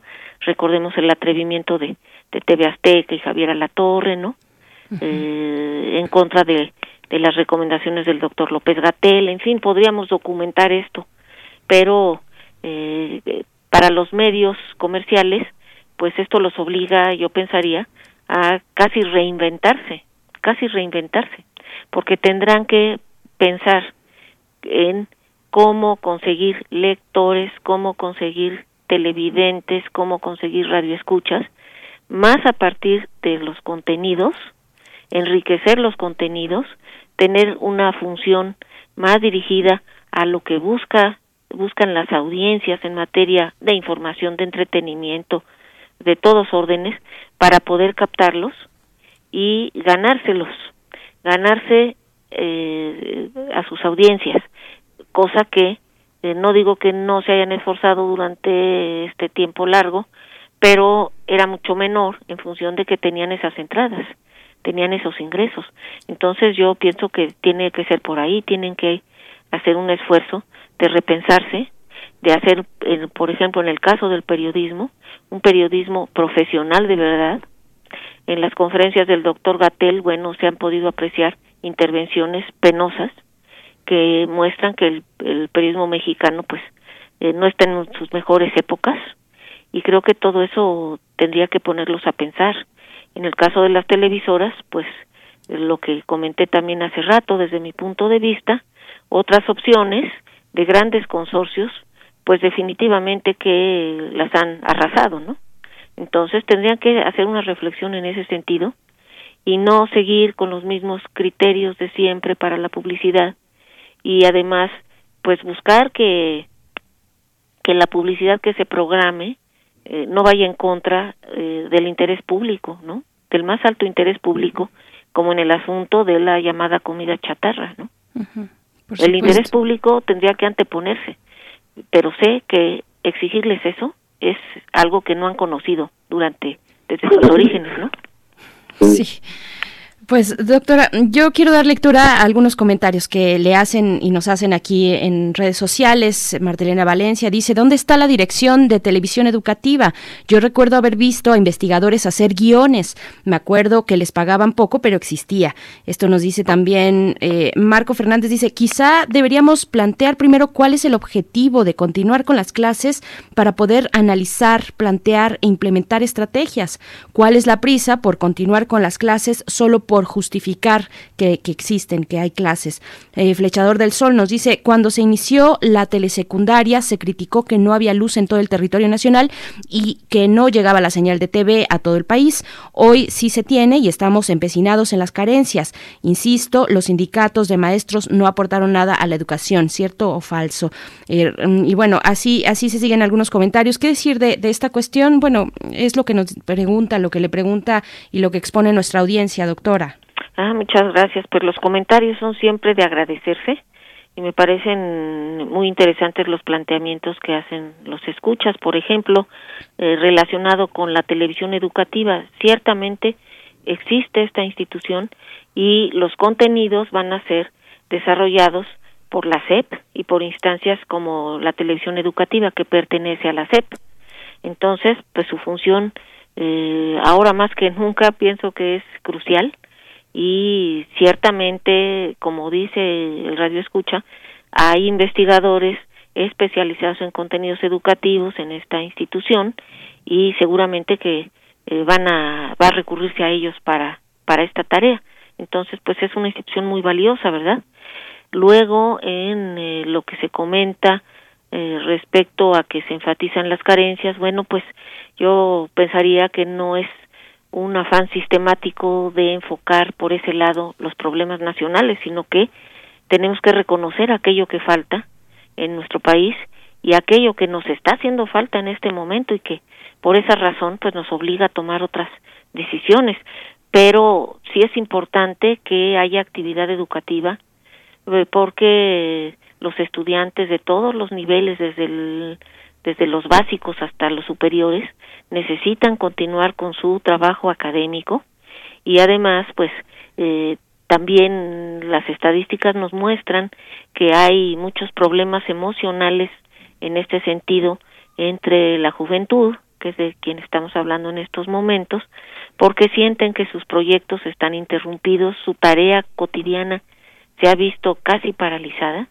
Entonces es importante ofrecerles una opción que en este caso tendrá que ser temporal y eh, en cuanto sea posible restituir el sistema presencial y empezar a pensar en contar con sistemas de educación a distancia que sí varias universidades en el caso de la nuestra por supuesto que existen ya estos sistemas desde hace tiempo de educación abierta y a distancia y fortalecerlos proyectarlos hacia el futuro como una opción eh, muy sólida y en un corto plazo, es decir, a un tiempo mucho menor, tener eh, el modelo híbrido del cual se ha hablado, con clases presenciales minoritarias frente a clases en línea y así asumirlo en un proceso de modo de llegar al esquema presencial. Creo que pues es la ruta eh, que, que, es alcanzable en estos momentos de emergencia. Pues Alma Rosa, eh, Alma Rosa, Alba de la Selva, pues muchas gracias por toda esta conversación, gracias por porque todo esto representa un enorme, una enorme carga, una enorme experiencia de investigación en los últimos años que has realizado, muchas tesis que has eh, dirigido, muchos trabajos de investigación que has asesorado. Te agradecemos mucho que hayas estado con nosotros esta mañana y hayas dado tanta claridad a un aspecto que resulta estar tan, a veces, eh, tan, tan eh, dominado por el prejuicio, por por la política y que es necesaria una, una visión académica como la que hoy nos has ofrecido, Ana Rosa. Muchas gracias por estar esta mañana con nosotros. Por el contrario, Miguel Ángel Berenice, les agradezco mucho a ustedes el, el haberme ofrecido esta entrevista, el haber realizado esta entrevista y pues me ha dado muchísimo gusto estar en la estación de radio eh, de nuestra casa de estudios, Radio UNAM. Muchísimas gracias. Al contrario, doctora. Gracias, doctora Alma Rosa Alba de la Selva. Eh, qué gusto platicar, platicar esta mañana con, con usted. Vamos a ir con música, vamos a ir con esto que se titula Fly High. Esto está a cargo de Blundetto y Hindi Sagra.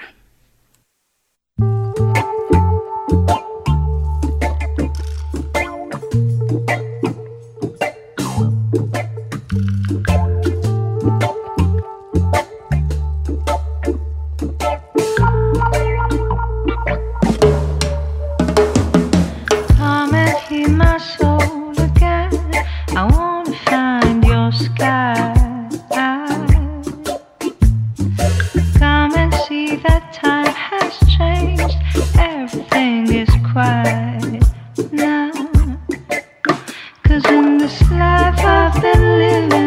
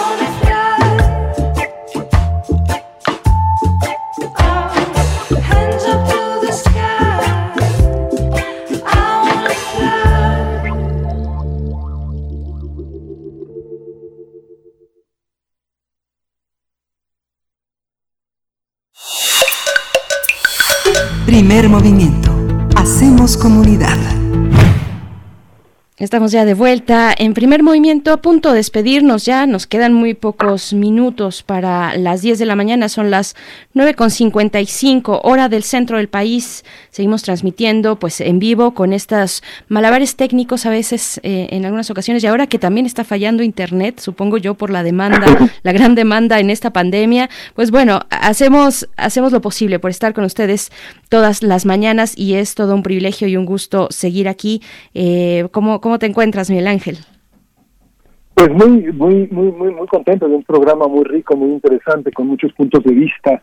Es necesario replantear todos estos, todos estos temas. Eh, fíjate, Berenice, que a, a mí me, me marca cierto escepticismo cuando oigo al presidente hablar del pueblo sabio y bueno, pero yo creo que tiene muchas aristas. eh. Yo creo que los mexicanos eh, tenemos un lado bueno y sabio y un lado también que muy herido, muy llevado por la necesidad económica, por la por, por toda esta cosa de, una gran necesidad de salir a la calle, de encontrarnos, uno ve eh, con reproche la gente que no usa tapabocas, que no se, se- que se cobijan las medidas de protección, pero también hay una parte que ahora Alma Rosa de la Selva señalaba, la pérdida de todos estos medios de una de un auditorio que siempre consideró, siempre menospreció, siempre despreció y que los ha abandonado, ha buscado otras opciones, ha construido medios, las radios indígenas proliferan, los medios independientes crecen, creo que es una sociedad poderosa, activa, creo que hay mucha de sabiduría y bondad, mucha fuerza en este México que somos. Uno ve la, la perspectiva internacional y bueno, hay una parte en la que nos alineamos y hay una parte en la que aportamos al mundo muchas maneras de ver las cosas. Creo que creo que estamos en un momento muy complejo, muy conmovedor, muy rico, muy retador, muy lleno lleno de lleno de nuevas empresas para todos, ¿no? Así es, de nuevos, de nuevos retos. Eh, bueno, lidiar con, con, el encierro es ya el primero, o uno de los primeros, no el, primero, lidiar con el encierro o tener la necesidad también de salir esta, esta dicotomía que pues nos mantiene precisamente en esa reflexión sobre cuidar la salud o salir también a buscar eh, el sustento cotidiano, lidiar no solo con, con nuestro propio encierro, con nuestras propias circunstancias, sino con las circunstancias de los que estamos eh, habitando un mismo espacio en la casa, eh, lidiar con el encierro de los otros, en fin, hay mucho que empezar a, entendernos y, y, hay cosas que habíamos olvidado, mm, digamos, por, por por una eh, existencia ahí casi inercial, eh, como el tema de la comida, de la, de la, alimentación, y que ahora pues viene la pandemia a obligarnos precisamente a reflexionar al respecto, a cambiar, a dar un giro, un, una vuelta de timón en estos temas. Y pues bueno, aquí seguiremos eh, realizando estas reflexiones junto con todos ustedes. Por aquí Xochitl Arellano nos dice, excelente información de las telecomunicaciones y la desigualdad de acceso a los medios digitales educativos en México. También Flechador dice los comentarios detestables de comunicadores estrellas en televisoras es por órdenes de los amigos del presidente que son los dueños concesionarios de esos medios, es lo que nos dice Flechador. Judith Subieta, algo muy importante que nos dice aquí, ni siquiera menciona Así dice ella, supongo que se refiere a nuestra invitada, ni siquiera menciona que ayer anunciaron la desaparición de la única subsecretaria encargada de las telecomunicaciones. Esta es una nota eh, que, finalmente sí se dio ayer. Eh, la subsecretaria de Comunicaciones y Desarrollo Tecnológico pues desapareció. Eh, vamos, vamos a darle seguimiento a esta, a esta información. Muchas gracias por anotarlo. Yo no creo que sea eh, una, una decisión eh, no, no emitir estos, estas noticias, sino que a veces hay tanto en el panorama que mucho se puede escapar. Por supuesto, esto debe estar al frente siempre cuando hablamos de un país lleno de desigualdad y de violencia hacia las mujeres. Muchas gracias, Judith Subieta, por tus comentarios. En fin, no acabaríamos con tantos. Miguel Ángel, nos, tenemos que despedir. Sí, nos tenemos que despedir. Muchas gracias por, por hacer comunidad con nosotros. La Universidad de está justamente plena en este regreso, en este próximo regreso a clases, en estos cursos remediales, en esta preparación. Y como nuestra universidad, muchas de las universidades de nuestro país que están en este, en este conjunto, con también un conjunto de universidades privadas, el futuro pues es de esta, de este nuevo modelo de educación al que todos nos enfrentamos y que bueno, hacer comunidad, enfrentarlo críticamente será la nueva tarea. Gracias Berenice por por esta mañana, pues nos despedimos. Así es, gracias este a ti. Movimiento. El mundo gracias. desde la universidad. Radio UNAM presentó Primer Movimiento. El mundo desde la universidad.